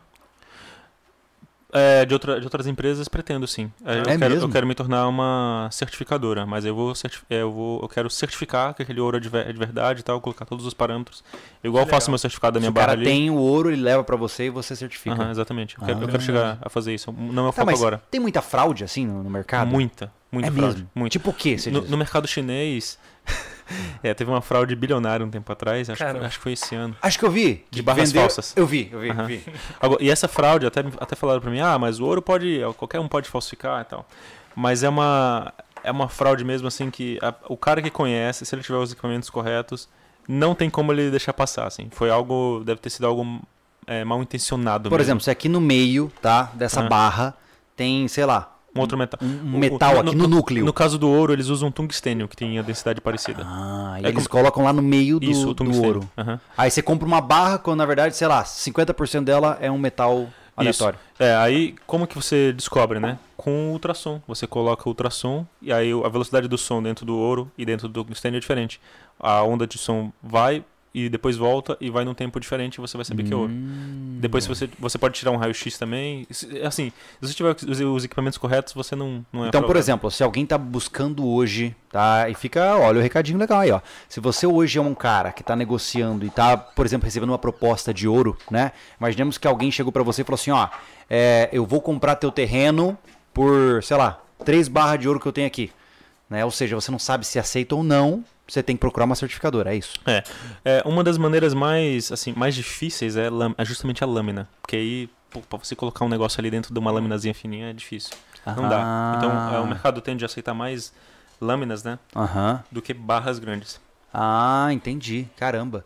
E dentro do mercado de joias, Uhum. esse tipo de miguelagem também existe? Existe, inclusive no mercado de joias, é, as alianças, as joias geralmente é ouro 18 quilates, ou seja, é 12, vi- é que na verdade era para ser 25% prata e 75% ouro. Aí a indústria, para economizar um pouco, coloca 12,5% prata, 12,5% cobre e 75% ouro. Porém, na prática, tem joias que é 60%, 68% ouro. Hum, É. entendi. É. O problema disso não usa. é o fato de você usar isso, e sim que você tá comprando gato por lebre, né? É, exatamente. Se eu chego e falo para você, olha, você aqui tem 60% ouro, beleza? Beleza, agora, é ema, ema. Agora se eu Ah. falar, é ouro 18 quilates. Aí depois se você purificar e descobrir que tem 60% ouro, você vai ficar chateado. Com certeza, porque você né? perdeu muito, né? Exatamente. Entendi. Isso acontece também, é, é, esse é um, infelizmente é uma é um dos problemas desse mercado. Essa fraude acontece também na prata, visto que ela é um metal de menor valor? Acontece, mas em menor proporção. No ouro acontece mais, Hum, mas entendi. acontece também. Então a sua recomendação é sempre compre de locais certificados. Locais certificados, locais confiáveis, que já tem reputação ali. É, quando você tem uma reputação muito grande, você não quer, não quer perder essa Sim, reputação. não do mano que tá com um anel ali querendo te empurrar. Exatamente. Não um cara no meio da rua. Ah, cara, aquelas plaquinhas que tem na rua, compro ouro. né? cara, que loucura isso, E cara. na- E na, a gente falou sobre os tentáculos do nosso amigo governo. Aham. Assim, é, na, é, na primeira parte, você é o vendedor, eu sou o comprador. Você emite nota fiscal, Aham. nota fiscal eletrônica. Uhum. É, como é que faz pra. Não é irrastreável essa parte aqui. É, Não, É, com- você o é vendedor obrigado a imediato declarar não. isso. É. essa- Existe a nota fiscal, é- é, tem duas coisas aí, né? Primeiro que é É, o ouro é ativo financeiro, você tem que declarar. A Uhum. prata é mercadoria. Não necessariamente, não existe nada assim obrigando você a declarar. Uhum. A É gente- mesmo? É, a gente recomenda, porque nós somos uma empresa, estamos no mercado, a gente Sim. recomenda acima de 5 mil reais, que é um valor já meio alto, declarar. Mas a gente Tá. recomenda, se o cara não quiser declarar, Ema, não ema. precisa declarar. Entendi. exatamente. Ah, então tem isso. Então, É. tecnicamente, se por exemplo, ah, sei lá, a- o, a- o governo saber que eu tenho na minha casa 5 quilos de prata, eu não vou estar sonegando, porque não É. necessariamente isso é, sonegação é, fiscal. é igual, por exemplo, você não declara o arroz que você comprou. É uma Não. mercadoria, entendeu? Ah, prata é nisso. entendi. Ela, ela classifica como mercadoria e É uma não como- mercadoria. Como, valor. É uma mercadoria. Ah, e inclusive cara. eu acho é, extremamente, eu acho que vai continuar sendo mercadoria, porque eu acho extremamente difícil o governo colocar a prata como ativo financeiro, visto que ela é muito utilizada na Pela indústria. Aí é bagunçar toda a indústria. tudo. Caramba, acho difícil que interessante No isso. futuro que isso aconteça. Pode acontecer, mas eu acho muito difícil. Ia ter muita resistência da indústria. Ah, Eu entendi, acredito. cara. Ó, o pessoal já tá falando, vou comprar prata. É, mas é, eles estão perguntando aqui. É difícil de pegar quem perguntou, mas assim, na forma de armazenagem. O ouro você falou, se tocar no baixo da terra, ele vai ficar a mesma coisa. A prata é do mesmo jeito. Tem uma, alguma- algum segredo onde arma- É, por exemplo, armazenar? vou- se eu enterrar essa, esse, esse pedaço de prata, ele se destrói? É, a prata ela oxida. Uhum. Então, Uhum. é, não, é- não, não- quer dizer que ela é impura ou não, ela, Sim. ela vai oxidar. O ouro, já, o, o ouro, o paládio, a platina, alguns metais são mais resistentes a, a óxidos e a ácidos, né? Tá. É, inclusive, dentro da caixinha eu coloco uma sílica para poder tirar a Ah, umidade. pra tirar a umidade. É, tem uma sílica, com licença. Ah, tá aí, ó. Ah, entendi. Então, O assim, que é esse negocinho aqui? isso, ah, isso aí é um imã. Imã? É, Por que um imã? é, é um teste, tem muitos testes que é feito para para prata, né? aqui. Isso aqui é uma Ah, isso aqui- isso- entendi. Isso aqui é, um, é uma coisa muito legal. A prata ela é diamagnética. O que Assim como o ouro, né? o ouro também, mas em menor grau. É, o que, que significa para os ouvintes que não sabem, né? Então nós temos os, os materiais paramagnéticos, igual essa caixa aqui, né? Que não, não, não gruda. Nós temos os materiais ferromagnéticos, Olha lá, né? grudou. grudou. E nós temos os, os materiais diamagnéticos. É, os materiais diamagnéticos, eles é, cri- é, criam um, um eletroímã temporário. Então se eu soltar aqui, peraí, Ele vai devagarzinho? ele vai devagarzinho. Ah, que legal, cara. Pode Que brincar. ah, Gustavo, quer mostrar isso aí, cara? É, Ela, vai ela desce em slow motion. Olha que legal, cara. Que É um, é um dos, é, isso, é um né? dos testes Ó, que é feito mostrar na... ali na, na câmera. Pra quem não tá acompanhando a versão em vídeo, deixa eu tirar aqui a caixinha da frente. Olha lá, gente. Ó, se eu solto o imã, aqui fica bom. Ó lá. Se eu soltar o imã, ele desce devagarzinho. Eu coloco o imã na caixa pra... Agora vamos Que pegar legal. o imã, por exemplo, e colocar na lâmina e não desce, ele gruda, tá? ferro magnético. É isso aí. E a caixa, obviamente, né, não interage com o magnetismo, certo? Aham. Cara, que fantástico. Então quer dizer que o, o ímã é uma das, dos indicadores que você está lidando É com um, a. é um dos testes, é. A prata é o material mais... Acho que é o mais diamagnético que existe. É mesmo. É, aí tem o cobre também. O cobre Cara, também faz isso. Fantástico isso. Aham. Então você coloca aí pro, pro cara poder testar. É, é, é mais uma, um easter egg, digamos assim. Cara, que legal. Porque ele não é um teste definitivo, né? Não é um teste assim, ah, vou testar a prata Sim, com até imã. porque Mas é um, é um easter egg mesmo ali, um, é uma experiência de é uma compra. experiência, exatamente. Cara, que demais. E aí? Olha só. O cavaleiro, cara, nos usou 100 reais. Eita, Que legal. caramba, obrigado, cara. Valeu. Avelino, qual a diferença entre moedas e barras? Qual a melhor forma de adquirir? É, é basicamente, a, a diferença é o formato, é, e existe também alguns países que têm as moedas soberanas. é uma coisa bem engraçada. Ah, Porque, por exemplo, assim, existem alguns países que emitem moedas de prata. É, o Canadá, eu acho que os Estados Unidos também. Ah, o Canadá emite. E aí eles garantem um preço por aquela moeda. Alguns países fazem isso, não todos. Então, é, por exemplo, uma moeda de, 30, de 31 gramas, eles garantem 5 dólares canadenses, por exemplo. hum. É, então, é, você pode usar ela como moeda mesmo, como moeda de troca mesmo. Vale, mesmo? Vale 5 dólares, só que na prática o metal que está ali vale muito mais. Então, você não vai, você não vai isso, cara. negociar ela por 5 dólares. Mas é basicamente o formato e existe uma questão também de valor marginal. É mais barato, eu gasto menos recursos para fabricar uma barra de 1 kg do que uma, do que uma lâmina de 1 grama. Então é uma questão de, de, de fracionamento ali, uma questão de se você quer investir muito e gastar menos, você vai comprar barras, é, mas você vai perder, a, você vai perder a, o, justamente a liquidez do fracionamento. Porém, Uhum. a- você comprar em pedaços menores vai custar mais caro. Entendi. Caramba, que interessante isso, cara. Uhum. É verdade. E aí, que mais? Não, aqui tu pergunta só. Amém, porque, caraca, o pessoal tá empolgado, hein, cara. Nossa, caramba. Legal. Cara, demais. Eu acho assim, como eu falei, eu particularmente sou uma pessoa que gosta muito dessas iniciativas que dão liberdade pro cara, Uhum. né? Ou seja, se você quer ter teu ouro, negociar teu ouro, fica à vontade, né? E o dinheiro ele sempre dá essa sensação de que eu não sei até quando dura, né? Eu não sei porque você chega no mercado e cada vez tá mais caras as coisas e você sempre tem aquela sensação de que o dinheiro ele é volátil por definição, né? Uhum. E a impressão que eu tenho é que o ouro ele te dá aquela segurança de que aquilo tá ali, Exatamente. né? Eu, já, eu acho que talvez quem é hoje tem algum tipo de metal precioso, né? é, sabe que aquilo tá ali, cara. Não importa o que acontecer no mercado financeiro, tá ali. E quando É, acontece Uma, uma coisa, um crash no mercado financeiro, correm pro ouro também. É, mas é, mas é do ponto de vista de apólice de seguro financeira, realmente como uma reserva, né, Uhum. do seu patrimônio, Exatamente. é, é uma baita de uma, de uma alternativa para você dormir em paz, né, cara? Porque se você tem uma grana, exemplo, sua reserva de emergência, digamos assim, tá em parte ouro, ela não vai desvalorizar. Ela vai continuar ali, né? Então, olha que loucura. Existem poucas coisas na vida onde a gente pode ter certeza. A morte, o nascimento e o valor do ouro. É verdade. que loucura, cara. Que É loucura. legal. Cara, mas ah, também é alcançável a parte da prata, né, cara?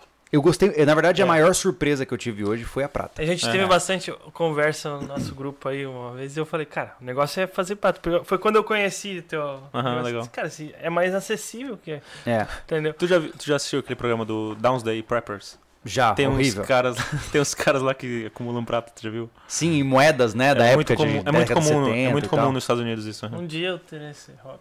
É, né? Um dia você vai. Um dia... Lá, prata. Mas, mas eu considero uma gordura mesmo. Eu acho que o que tu, o que tu divulga no YouTube de, de- do cara ter as bases ali Sim. é muito importante. Até porque, estatisticamente, hoje falando, são poucas as pessoas que de fato ah, podem gastar dinheiro com metais preciosos. né? Uhum. Na prática mesmo, a grande parte de nós tá lutando para pagar as contas e tá se endividado e tem que resolver.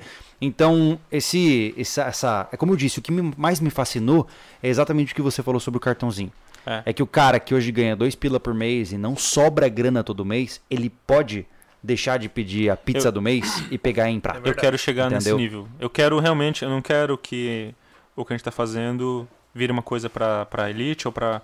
Eu quero realmente que, que, que substitua. Você tem uma grande pretensão de substituir o dinheiro de papel, realmente. Ah, uma, uma pretensão bem simples. É bem. Eu quero Mas é- dominar mas é- o mundo. É, coisa boba. Mas é, mas é interessante, isso, por, por isso que eu, eu repito, tá? Você aí hoje, que é um cara que não tem um, um salário muito bom e você tá lutando pra realmente pagar as contas e tal, mas você pode sair uma vez por mês pra comprar um lanchinho e tal, cara, por que não? Não comprar aquele lanchinho naquele mês e investir em algo como isso, É, né? Uhum. E Não vai longe, cara. Pô, é 125 gramas, né? Uhum. Dá 1.200 reais, vamos lá, 1.300 reais Uhum. e faz em três vezes. É verdade. Alcança? É, é alcançável. Não é pra rico. Acho que eu vou correr seis vezes ali pela. Aí, ó. Olha só. Seis Ó, vezes. já estão querendo. Conseguimos. Ó, conseguimos.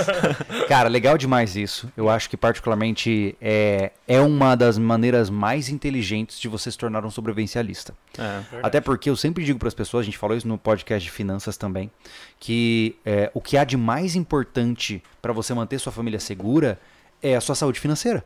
É, o, Que- dinheiro, o dinheiro é muito importante. É, é, eu até falei isso recentemente no meu canal pessoal. Eu falei assim que as pessoas têm muita percepção equivocada do dinheiro. Ah, o dinheiro é sujo. Ah, quem tem muito dinheiro geralmente é cara que não presta. Isso é uma mentira, né? Tudo na sua vida custa dinheiro. né? Se você é, tem dinheiro para fazer as coisas, você vai ter uma vida melhor. né? Você vai poder educar o seu filho melhor e assim consequentemente. Então, educar-se financeiramente é o primeiro passo para o cara construir uma vida sólida. Eu vivia ferrado de grana até começar a entender um pouco de finanças pessoais. Isso deu uma reviravolta gigante na minha É, eu vida. também. É, e eu falei, caramba, é tão simples, como é que eu me ferrava com isso? Né? Então, a gente cresce com concepções muito equivocadas sobre dinheiro. E esse tipo de conversa que a gente tem aqui, ela serve para mostrar pro cara que tem muito mais além do que ele sabe. Tem muito mais. Hoje eu vejo que as criptomoedas, elas trouxeram um fenômeno interessante, que é o interesse. Fazer as pessoas pensarem, né? É, cara, o cara falou assim: olha, então quer dizer que existe outro tipo de dinheiro, né? É, porque antes a gente sabia, todo, todo mundo tem um tio que tinha o colar de ouro. É. Entendeu? É, e isso era muito comum. Hoje você já não vê isso, Uhum. né? Mas você vê muita gente falando de Bitcoin e tal. E isso gera interesse. Então eu acho que há um lado muito positivo das criptomoedas que é trazer a discussão de existem outras formas de carregar valor consigo além do papel moeda, né? Eu, eu passei a estudar mais dinheiro depois de conhecer as criptomoedas. Inclusive, o próprio Bitcoin, ele é, ele é uma, como eu posso dizer, uma cópia do ouro. Inclusive, o, o Nick Szabo, que é um dos de uma possíveis Satoshi Nakamoto, ele fala isso num artigo chamado BitGold. Ele, ele tentou... O BitGold é, um, é uma criptomoeda que surgiu antes do Bitcoin, inclusive que é muito parecida com o Bitcoin. E ele fala assim, eu tentei fazer essa moeda com ouro, só que ele disse que não consegue, porque, porque o principal problema era, era a verificação. É, e aí ele. A própria mineração do Bitcoin é inspirada na escassez do ouro, né? Ela é uma moeda escassa. É, porém, eu acho que o Bitcoin tem. A, a principal vantagem é a, é a forma, é a transferência, né? Sim. É porque É. o ouro é físico, né? Porém, ele não tem a estabilidade. E a moeda, o dinheiro, exige essa estabilidade, até para a gente ter um, um sistema de preços e um sistema de juros. Porque se a coisa varia a todo, a todo momento, eu não tenho um sistema de preços. Justo. É insalubre, né? Não torna especulativo, A praticamente. pessoa fala né? muito, ah, compra, aproveita que tá na promoção. É legal, é livre. Só que como é que tu vai levar isso pro dia a dia? Essa, essa, esse essa despencada que ela deu aí. Não, não dá. Não, dá. faz Exatamente. sentido. É, talvez seja a sua fase germinativa, talvez não. A Uhum. gente não vai saber. Mas uma coisa eu sei, o ouro continua ali. É. Continua Essa ali. que é a grande sacada. É. Verdade. Ah, temos alguns superchats aí para chegar na finalização? Legal. Luiz, grande Avelino, uma pergunta. Eu acho que é sobre a tokenização. Você acredita que a tokenização de ativos físicos como ouro e prata é uma tendência promissora? Até mesmo uma situação de calamidade na parte sobrevivencialista. Né? É, eu gosto bastante do, do metal do físico, porque justamente ele não depende de internet, Uhum. não depende de energia elétrica. É, funciona em qualquer localização. É um idioma universal. Se eu falar assim, Sim. ali, É. Toma, vai. É, não é isso. precisa fazer A mais gente não nada. precisa nem conversar. é, é anônimo, que nem você disse, Aham. é irrastreável, então tem todas essas vantagens. Não, e- Porém, e, sejamos honestos, a tokenização não seria basicamente novamente cair no mesmo erro de criar um, sim, um representativo de um metal precioso? exatamente. Porém, eu, eu acredito que existe essa necessidade de tokenizar, porque nós estamos, estamos no mundo globalizado, então você precisa transferir valores. Uhum. Certo. A certo. forma como eu penso fazer isso, penso em entender essa demanda. Eu sempre incentivo as pessoas a, a terem em custódia a- o metal com elas, né? Uhum. É, mas eu vou, eu vou tokenizar no futuro. Mas de que forma? É, dessa forma aqui, ó. Essa barrinha aqui é a número é, 697, tem 1048,7 gramas, tem o certificado dela. Então você vai ter o direito de sacar essa barrinha, ou aquele cartãozinho, Ah, entendeu? Uhum. Então dessa forma eu não posso substituir um pelo outro. Sim, você não, não tem posso- como duplicar. Eu não posso fazer reserva fracionária, eu não posso emitir mais papel moeda do que ou mais tokens do que, Que realmente basicamente é o que, que o governo fazia quando havia tem. lastro. Exatamente. Entendi. Eu acho que essa é a solução para a gente é, solucionar esse problema da, da custódia do ouro e da tokenização do ouro de forma segura. É tokenizar o ativo real, o ativo físico ali. Aquele, Caramba, aquele, que- aquele- a ideia é bem interessante. aquela barra, aquela moeda, aquela. Sim, é voltar antes da década de 70. Uhum. Legal. Ah, temos mais alguma ali? O Planet Ciência falou que hoje em dia no Brasil todos os metais são caros. Uma chapa de metal que eu pagava 350, hoje eu pago mais de mil reais. Não, a gente já É, passou o, por o isso. aço, o cobre. Tá, A própria- A nossa lâmina, medo, né? né, cara? Verdade, hein? Uhum. Nossa lâmina caramba. aumentou 30% o aço, né? É, as máquinas, O- eu, eu uso bastante aço. As máquinas que eu comprei também, só o preço do aço delas já, já valorizou. É, Uhum. nossa senhora. Aí teve uma época ali que toda semana era um preço, né? Parecia container. Madeira também.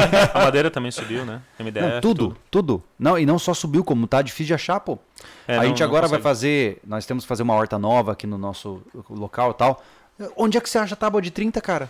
De 30 centímetros você A não gente- acha. A gente Não tem acha. sorte Tem que que encomendar com comprou, antecedência. É, comprou faz É. tempo. O que tinha no, no quanto tinha 12, Ou a gente, podia, a gente podia chamar alguém que trabalha no setor madeireiro, né? né? Seria bom. E sabe por que isso está acontecendo? Por conta Ah. da inflação. Isso está aumentando a, o consumo. Sim, e não só, e não só isso. Ah, Parece-me que agora não, tá não tá sendo permitido replantar pinos, pô. Caramba, por quê? Então a gente vai ter escassez de pinos no mercado, porque o que está sendo colhido agora é o que já existe. Não está havendo É. uma reconstrução. Eu já ouvi falar que é por falta do incentivo também, né? Na questão de, de demanda, sabe? E Sim. o cara que plantava lá, pra mim ter uma, uma, uma chapa de 30 de pinos, tem Muitos que ter anos. 10 anos, né? 10 anos. Então, o cara não plantou 10 anos atrás, então É. agora tá faltando. É, Caramba. e aí não só isso, né? Mas pelo que eu vi, 80% da madeira está indo para a China. É, né? É.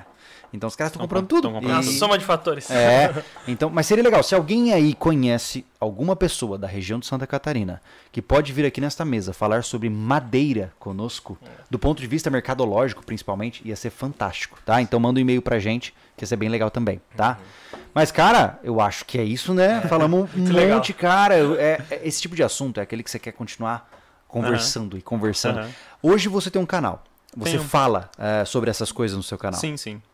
Como é que a Eu pessoa tenho- te acha? Eu, eu tenho que ser mais ativo, mas é Avelino Morgante, só pesquisar no YouTube. Faz Tá. live bastante, né? Faço bastante live, é, porque eu não tenho muito tempo pra ficar gravando, mas eu faço Uhum. bastante live. Tá, e aí lá o pessoal pode continuar aprendendo sobre o que você fala nesse podcast. Isso, aham. Quem quiser também me procurar no Instagram e quiser conversar comigo, também Avelino Morgante no Instagram.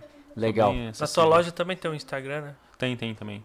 Tá. É real.gold, é o Instagram. Bom, fica aí a concepção para todos vocês que querem continuar acompanhando. Como?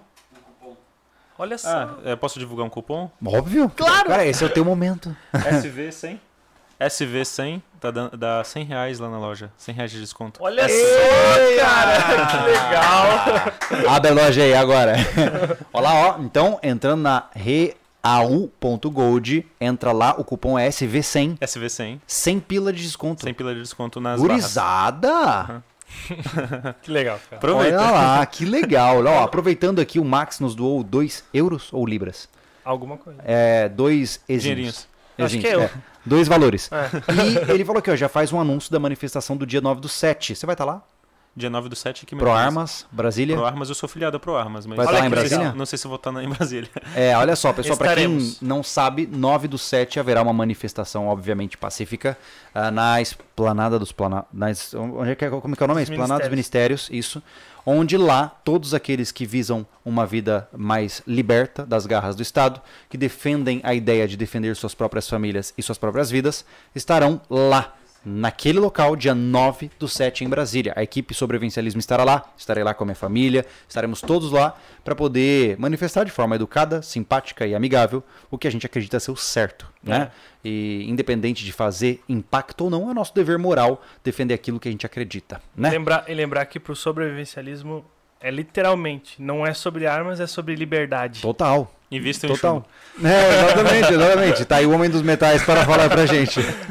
Ah, é, mas legal. Avelino, foi muito legal conversar com você. Né? Foi uma conversa que, que, de certa forma, foi inesperada e ficou marcada aqui como um presente absurdo dentro dos podcasts. Né? Vamos ver se quanto sente- valoriza ao longo dos anos. Vamos, vamos, daqui 10 anos a gente conversa.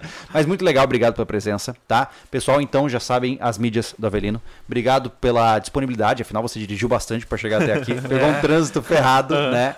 E isso é muito legal, né? Saber Bom. que a gente pode tomar o seu tempo para esse tipo de conversa, né? Ah, mais alguma coisa, Thiago? Tudo certinho. Só. Eu que agradeço o convite, viu? Legal, Sou ó. fã de vocês. Os petzinhos que já são tradicionais para você levar de lembrança. ele, ele foi cliente da loja, né? Aí, ó. Viu? Ah, Olha lá, olha lá. Tá, tá com os corações já, legal. E palavras finais para quem tá nos ouvindo agora. É, primeiramente, muito grato pela, pela, pelo convite, né? E é, o que eu ia recomendar é que as pessoas realmente busquem conhecimento. É, é o Bilo. O Bilo foi o cara mais esperto. Invistam em chumbo, invistam na sua sobrevivência e se sobrar uma gordura, é, ouro e prata vai, vai ser continuado usado como dinheiro, vai, vai ter valor sempre, assim, né? Legal, maravilha. Então é isso, senhoras e senhores. Muito obrigado pela presença de todos vocês. Mais uma vez, uma pena o Anderson não tá aqui. Pois Tive é. que botar esse cara no lugar. Desculpa, mas gente. No próximo podcast estaremos com o Anderson Machado na mesa também. Fiquem tranquilos, tá tudo bem. Ah, bom, não pra ele, né, que tá preso no hotel É. lá esperando o avião. Mas a Só vida sai segue. amanhã de lá. Ele é um sobrevivencialista, é isso que importa. Gente, uma boa noite pra todo mundo. Valeu.